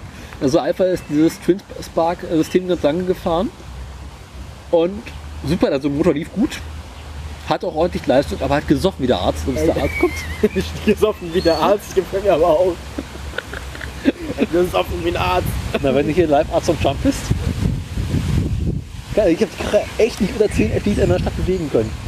Alter. Und das waren 1,6er. Alter. quasi- Das muss man auch erstmal schaffen, so viel Treibstoff durch so eine kleine Motor durchzupumpen. Quasi die Luft haben weggelassen, einfach direkt Ventil um gekippt. Und der hatte tatsächlich zwei Zündkarten pro Zylinder. Das war echt fertig. Geil ist natürlich Zündkerzenwechsel. Acht Zündkerzen. Äh, Moment mal. Was stimmt hier nicht? Aber- Mysteriös. Tatsächlich, Porsche hat das in den 50er Jahren auch mal gemacht. Oder die Mercedes, Porsche, einer von den beiden hat es mal tatsächlich gemacht, weil sie mehr Leistung daraus bekommen haben. Bei Flugzeugen war es lange Jahre üblich. Ja. Einfach quasi aus Störanfälligkeit, dass man sagt, okay, die warum hatten ja auch relativ große Zylinder. zum einen das große Motoren. und zum anderen wolltest du halt nicht irgendwie auf 10.000 Fuß plötzlich mal eine Zündkerze verlieren. Also hast du einfach sicherheitshalber noch eine weitere eingebaut. Die hatten aber auch zwei Zündsysteme. Und ja. Na, Hasi? Das erste Mal, dass wir hier eine Katze im Studio haben. Bei Aufnahme. Zumindest auf meiner Seite. Das. Wir, genau. Na, Hasi. Ja. Äh, haben wir noch was? Ja, Haben wir noch Themen? ähm, Zündkerzen? Was sind Zündkerzen? ja, ich letztens schon mal erzählt, dass Zündkerzen inzwischen ja auch viel stabiler sind, als sie mal waren. Wie gesagt, Genau. bei den Formel Früher 1 hast du Rennen die- in den 50er Jahren haben sie bei jedem Boxenstopp noch Zündkerzen gewechselt. Ja, früher hast du im Auto alle 5.000 bis 10.000 Zündkerzen wechseln müssen. 5.000 bis 10.000 Zündkerzen wechseln müssen. Also 5.000 bis 10.000. Kilometer, achso. Ja. Heute schaffst du es irgendwie 20.000, teilweise 40.000, musst aber auch einen halben Motor zerlegen. Geilste Geschichte fand ich in der letzten Sendung Smart. Alle 100.000 und dafür muss der Motor raus. Ey, wenn du ein Auto so konzipierst, dass zum Zündkerzenwechseln der komplette Motorblock ausgebaut werden muss, dann bist du echt am Limit. Ne? Ich muss mir überlegen lassen, mein Smart loszuwerden, die Zündkerze wäre fertig. Ups. Ja, aber Smart war ja auch komplett falsch konzipiert. Ne? Der war ja eigentlich auch mal ganz ursprünglich für einen Motor konzipiert. Der Smart war ursprünglich als Elektrofahrzeug konzipiert. Und das Smart war ja auch dann schlussendlich so konzipiert, dass man gesagt hat, okay, den Wagen fährst du halt irgendwie 100 oder 120.000 Kilometer Dann schmeißt du ihn mit Zündkerzen weg. und dann schmeißt du ihn in so ein Zymenbad. Dann wird er quasi in seine ganzen Einzelteile zerlegt. Die ganze Klebung, alles was nicht verbaut war. Und das wird dann weiterverwendet. Achso, dass man quasi, dass du quasi ähm, sehr, sehr lange Inspektions- oder, oder überhaupt sehr lange Wartungsintervalle hast. Dafür ist dann aber die Revision auch gleich die große. Nee, die Idee ist quasi, du fährst die Karre bis zu Punkt X erreicht, hat 100, 120.000 Kilometer und dann wird die Karre halt verschrottet. Ach so, ja Und gut. dann wird halt, äh, Einzelteile werden weiterverwendet in neuen Fahrzeugen oder in anderen Fahrzeugen. Und äh, alles andere wird dann irgendwie äh, verschrottet. Es gab bei ihm Forschergeist war das damals. Äh, mal eine Folge, wo es um dieses Cradle-to-Cradle-Prinzip ging. Da meint, sagten ja, das Smart war so konzipiert, dass beispielsweise der Ansaugtrakt des Smarts hinterher in der Waschmaschine als äh, Seifenbehälter benutzt werden konnte. Irgendwie sowas. Okay. Ja. Also das Smart war nicht darauf ausgelegt, lange zu leben. Ja, ich weiß nicht, ob mir das gefällt. Also ich finde es eigentlich gut, wenn man tatsächlich dass das Fahrzeug als Fahrzeug beibehält. Also Ja. wenn man ein Auto hat, das ziemlich lange keine, keine Wartung braucht. Mhm. Dafür bist du dann halt aber auch bei der Wartung eine Woche los und da wird komplett in alle Einzelteile zerlegt und alle, alle Verschleißteile gemacht. Dafür kriegst du aber einen neuen Smart hin. Dann musst du einfach nur die Arbeitsstunden dagegen rechnen. Na klar, aber wenn du das nur alle fünf Jahre machen musst, musst du entweder alle fünf Jahre oder du kaufst halt alle fünf Jahre einen neuen Smart natürlich. Gut, den Motor am Smart konntest du echt unter den Arm klemmen. Ich, ähm, eine Zeit lang war mal einer von den Kartmotoren, die wir nachher gefahren sind, ähm, der wurde ursprünglich vorher entwickelt als tatsächlich für ein Smart ähnliches Konzept oder vielleicht sogar für den Smart. Aha. 250 Kubikmotor, Zweizylinder. Eine Ente. Ja, nee, vier, also, Ja. aber fies hohe Drehzahl. Ja. Ähm, in der ersten Version so 27, 28 PS. Im Kartbetrieb haben wir den nachher hochgekriegt, so bis auf 34, 35. Das ist ja quasi eine Ente. Zwei Zylinder. Ja, aber halt die Drehzahlen bis 13.000. Ne? Okay. Auf dem zwei, es klang total geil, ne? Zweizylinder. Wenn du halt eine asymmetrische Zündung hast, also zwei Zündungen, zwei Leerzündungen, zwei Zündungen, das klingt total gut. Also Ja. der, der, bis heute bin ich der Meinung, der beste Sound, den Kartmotor jemals hatte. Ähm, aber leider halt von der Wartungsanfälligkeit her und von der, von, der, von der Leistung her einfach nicht das, was ein 250er Einzelner gemacht hat. Die klang zwar nicht so geil, hatten aber von mehr Feuer. Ähm, Und klang ist schlussendlich egal im Rennen. ist tatsächlich im Rennen auch egal. Ähm, Das was, du Preis was der größte, was die größte Achillesferse dieses Motors war, war, dass einfach weil er sehr, sehr leicht gebaut war, hatte er einen Nockenwellenantrieb und einen Zahnriemen. Mhm. Der Zahnriemen war nicht im Motorblock verbaut, sondern außen am Motorblock, Ja. freiliegend, nur mit einer Kevlar- oder Plastikabdeckung. Das ist bei allen Motorfahrzeugen so. Bei allen Autos. Ja. Kartmotor hast du das Problem, dass der Motor nicht in den Motorraum fest eingebaut ist, sondern Ja. der steht im Freien. Du Du hast quasi einen Motor und der steht in der Luft. Ja. Und diese Plastikabdeckung ist nicht unbedingt ganz dicht. Du fährst Ja. einmal durch, ein fiese, durch, durch, durch eine Sandfalle, du fährst einmal durch, durch einen Mhm. Rasen, du fährst einmal ganz schlimm Kies, feiner Kies, wie man in den Niederlanden auf einer Kartbahn hat oder in Dänemark. Und du kriegst Kies in einen Nockenwellenantrieb. Aua. ist nicht schön. Ist nicht schön. Ja, das Smart Motor war irgendwie so ein 600 Kubik 13 mit Turbo. Das Ding war halt winzig, aber der hat auch nicht den Leergang für als Ey, aber 150.000 ich meine, du Smart ist auch das einfachste Auto, das man zum Rückwärtssalto bringen kann. Ne? Ja. Also besten Motor oder Der Smart hat aber ursprünglich einen Echtest nicht bestanden. natürlich nicht. Nee. Äh, A-Klasse auch nicht. Deswegen haben sie die SP nachrüsten müssen. das Smart hat das gleiche Problem wie die A-Klasse, das war so feierlich. Ja. Aber ansonsten, Das äh, Smart muss am Anfang am Hang aufpassen, dass er nicht umfällt. ne? Wenn du ein schweres Gepäck im Kofferraum hast. wenn du einen Wheelie machst. ich kann mich erinnern, Heuge hatte mal in seiner Sendung einen Smartfahrer, der den halt quasi jeden Tag, also das einzige Auto gefahren ist, der meinte so, ja, alle 200.000 schi- kommt jemand vorbei, holt den Wagen ab, tauscht hinten den Motor aus, schickt mir am Abend wieder vorbei.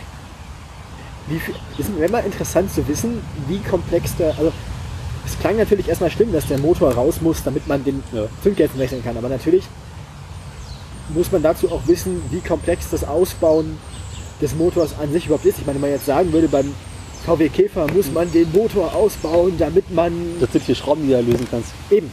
Das heißt, Ja. klar, wahrscheinlich Also- musst du beim VW Käfer für alles den Motor ausbauen. Dafür ist das Motorausbauen halt auch irgendwie 15 Minuten Arbeit mit zwei Leuten. Ähm, laut Wikipedia wurde der Smart Motor komplett mit Antriebseinheit ins Smartwerk geliefert und wurde einfach noch in die Karosserie festgeschraubt. Dann können das ja nicht so viele Schrauben sein. Ja. Das heißt, wahrscheinlich kannst du den kompletten Antriebstrakt, Ja. inklusive. Hinterachse, abschrauben, fällt raus. Ich glaube, deswegen ist der Smart auch so beliebt bei irgendwelchen Umbauprojekten. Wir haben bei uns in der Uni zum Beispiel auch so ein Elektroauto-Projekt. Nutzen sie auch ein Smart für. Weil das Wahrscheinlich ursprünglich als Elektroauto geplant war. A, das und B, wahrscheinlich, weil es auch relativ einfach ist, die Antriebseinheit unten rauszubauen und durch eine eigene Antriebseinheit zu ersetzen. Also bei uns vom Daimler stand halt damals so ein Smart-Motor rum ausgebaut.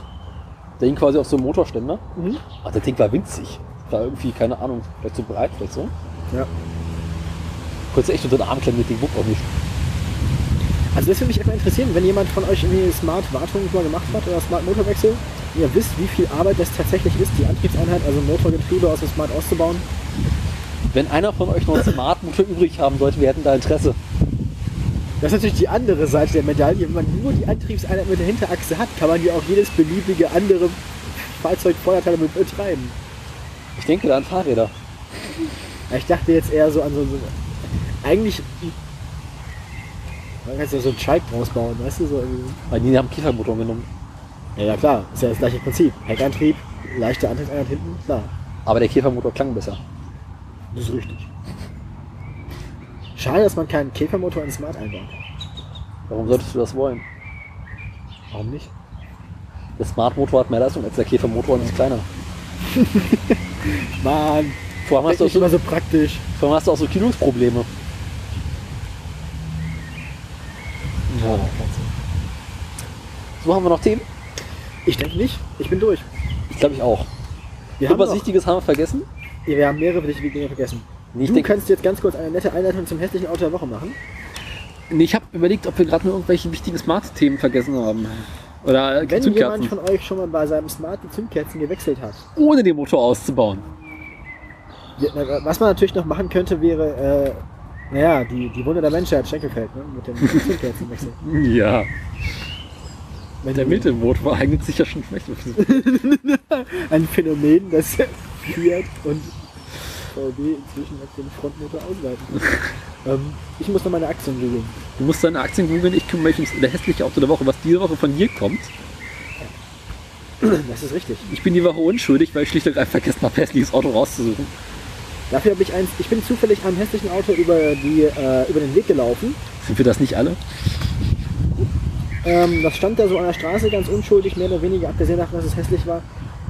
Und äh, dann musste ich ein Foto machen und habe mich auch hinten aufgeguckt, was es für eins ist und habe es dann nachher ins Pad gepostet. Ähm, es handelt sich aber um den Peugeot 1007. Der 3,73 Meter lange Minivan wurde im Frühjahr 2002 auf dem Pariser Autosalon als Studie Cézanne Ich muss sagen, die, Vorgestellt. die, die, die Version, die ich fotografiert habe, ist nicht ganz die aktuelle, äh, nicht ganz die erste Version, sondern eine der aktuelleren Versionen, die schon nicht mehr ganz so hässlich sind. Als ich dann den Wikipedia-Artikel aufgemacht habe, bin ich auch so fast hinten übergefallen, dass es Versionen von dem Fahrzeug gibt, die noch hässlicher sind. Lass mich eben, scheiße, falsches Dokument, ins Bett gucken. Pages, komm aus dem Arsch. Ja, ne?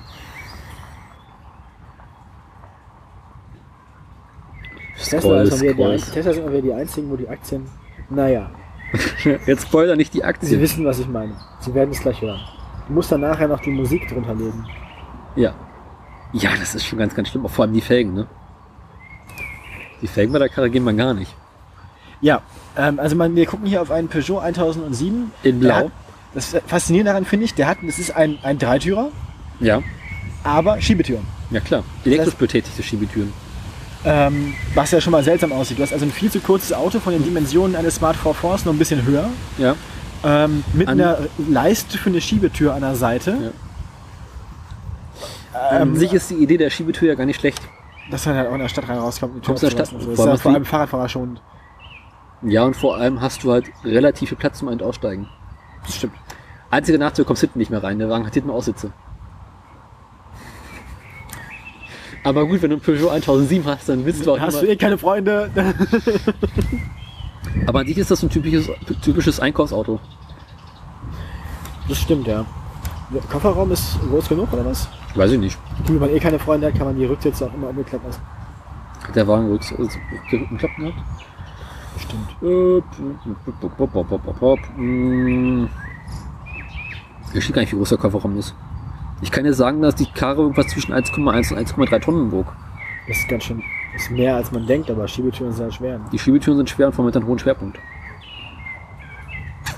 Hier steht nichts Ja, dazu. also äh, stellen Sie sich vor, ein Minivan, aber von Peugeot. Das Stellen Sie ja sich vor- So zwei, das ist auch wieder so eine unheilige Hochzeit wie Peugeot und Opel. Ne? Minivans finden wir eh schon scheiße und Peugeot, naja. Ne?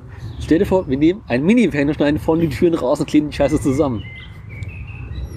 Ja, nee, stellen Sie sich vor, Sie nehmen einen, einen, einen äh, Charan oder sowas, also einen Ja. längeren tatsächlichen Van Ja, sag ich ja. und schneiden da in der Mitte halt einfach eine Sektion raus. Ja. Und schneiden vorne die Sitzung raus. Äh, oder die Rückbank halt, die erste Rückbank. Nicht mal jetzt quasi so Minivan. Ist doch quasi immer irgendwie so ein bisschen höher, hat hinten Schiebetüren, aber vorne zwei normale Türen. Ja. Und jetzt schneidest du quasi vorne die beiden normalen Türen raus und klebst die Scheiße wieder zusammen. Ja, das kommt hin. Ansonsten ist das Konzept Minivan gar nicht so schlecht. Man halt möglichst viele Leute auf möglichst wenig Raum transportieren will. Ja, vor allem hast du den, bekommst, kannst relativ leicht ein- und aussteigen. Gewinnst quasi Ja. die Höhe, hast bist aber kein SUV. Ich hätte mir auch vorstellen können, dass man sowas als Mehr-Personen-Taxi ganz gut betreiben kann, weil man halt dann nicht den Platz braucht, den irgendwie ein großer Benz braucht für vier Leute. Ja. Na, Minivan sind ja relativ viele Taxis mittlerweile. Alles, alles, was mehr als drei Fahrgäste sind, sind Minivans dann so. Ne? Ich meine, Minivan bauen mittlerweile noch alle Hersteller. Das stimmt. Ich meine, selbst BMW hat mittlerweile zwei im Angebot. Echt? Ja? Kannst du dir, ich das echt nicht erzählt? Das machen wir nächstes Mal. Ich würde sagen, das bereiten wir nächstes Mal vor. BMW Minivans. Das zeige ich dir, ist großartig. Bin ja schon gefahren. Gut, ähm, ein, eine Sache haben wir noch. Die Aktien, liebe Kinder. Du kennst echt nicht den BMW Minivan? Nee. Hast du gar nicht schon gesehen. Das ist ganz, ganz schlimm. Vielleicht habe ich es verdrängt. Es gibt den Wagen nochmal einen groß. Mhm. Noch mehr davon? Das ist der Active Tourer. Ach so, ja, okay, das sagt mir jetzt was. Active Tourer, das klingt auch schon wieder wie so Ja. Buzzword Bingo, ne? Kommt noch besser. Hm, Ich habe von den 94, ich glaube, der war das. Ah, live googeln. Nee, scheiße. Ich hab's gleich. Ach, langsam, Schatz, ich bin noch nicht so weit. BMW hat die Karre nochmal in groß gebaut. Muss ja sein. Wenn du denkst, es geht nicht mehr, kommt von irgendwo ein großer Van her. Um Gottes Willen. Ja, der Grand Ja, man, man, man, man, man, man denkt sich irgendwie so, ey, das was, das, was Mercedes damals mit der A-Klasse verkackt hat, das Ja. kriegen wir auch hin. Genau. Und zumindest der kleine Mini-Van verkauft sich mittlerweile tatsächlich ganz gut. wir müssen langsamer Leute- los, eine Ja. halbe Stunde ist Einlass. Schaffen wir noch. Jo. Also, äh, Peugeot 1007, 1000, äh, 1007 ist ne? Das ist ganz, ganz schlimme Karre. Du warst, bist dran. Die Idee Aktien. war gut, die Umsetzung war Peugeot. Womit wir beim Thema wären. Die Aktien. Wenn du jetzt die, wenn du jetzt die Musik mitsummst, dann musst du daran eine eigene Spur beim Muten, damit du die Musik noch drüberlegen kannst. Nee, halt jetzt einfach die Klappe. Wir fangen mit Peugeot an, wo wir gerade drüber gesprochen haben. Peugeot hat diesen Monat sich ganz gut gemacht. Unsere letzte Aufnahme hatten wir am 10. Mai. Da waren wir so bei 20,15 Euro. Und seitdem ging es eigentlich ganz moderat bergauf so. Oh, ja, kann man machen. Kann man machen. Also ähm, die Leute kaufen anscheinend wieder mehr Peugeots und mehr Peugeot-Aktien. Zwischendurch haben wir schon mal bei 20,90 Euro, im Moment bei 20,80 Euro. Insgesamt aber ähm, der Mai, die zweite Mai-Hälfte für Peugeot relativ gutmütig. Volvo, ganz ähnliches Bild. Der, das Wachstum nicht ganz so ähm, kräftig, aber doch auch da. Waren noch kurz unter 160 schwedischen Kronen. Ähm, Mitte Mai sind jetzt am 26. Mai auf 160 Kronen und 10, weiß ich nicht. Ähm, zwischendurch waren es schon mal 162, 35, aber auch für Volvo läuft es im Mai ganz gut. Die deutsche, deutsche Post, Was ist da passiert?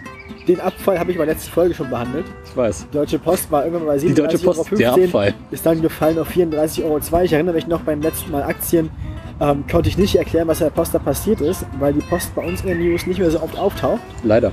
Wenn die mit ihrem Street Scooter, langsam kann ich es aussprechen, jetzt wo ich es ausspreche, kommt nichts mehr, ne? Ja. Wenn die mit ihrem Street Scooter nicht mehr so, äh, nicht mehr viel machen, dann müssen wir die wohl wieder aus den, aus den Aktien All-Stars rausschmeißen und ersetzen durch andere Teilnehmer. Die Post mit dem Screenshooter mal Man könnte ja zum. Beispiel die Post ersetzen durch einen anderen äh, Big Player, einen anderen Stammkunden, den wir hier haben, zum Beispiel durch VW Oder Dings, äh, na, UPS. oder Uber. Hat Uber Aktien? Weiß ich nicht. Weiß es nicht. Ich werde es mal ganz kurz prüfen. Wir könnten jetzt ja quasi schon mal eine neue. Oder stehe ich. Noch, noch ist Post nicht draußen. Ja, also die Uber-Aktie ist anscheinend zumindest nicht so groß, dass sie bei Google angezeigt wird. Die Aha. Aktie befindet sich aktuell in der Ankündigungsphase, also Kommt Uber nicht. noch nicht an der Börse. Ich würde sagen, Volkswagen ist erstmal ein guter Kandidat. Ich würde Volkswagen heute schon mal mit aufnehmen, zusammen mit der Deutschen Post. Ja. Wir nächstes Mal entscheiden können, wer bleibt und wer geht. ähm, Relegationen. Genau. Was nicht geht, ist die Deutsche Post. Ähm, denn die war bei 34 Euro am 10. Mai und ist inzwischen bei 33,45 Euro. Postaktien im Moment also Von billig. 33 bis 45. Ähm, die war mal bei 37,15 Euro. Ähm, das heißt, man könnte jetzt äh, günstig in ein paar Postaktien investieren, vielleicht einen oder anderen Euro verdienen, wenn sie sich wieder erholt. Man wird sehen, ob da mal was kommt. das zahle ich quasi aus der Portokasse. Bei Volkswagen müssen wir mal einen größeren Überblick machen. Ach du Scheiße, nein. Ähm, Im September letzten Jahres hatten diese Was heißt? Tiefstand. September 2017 waren sie bei 126 Euro.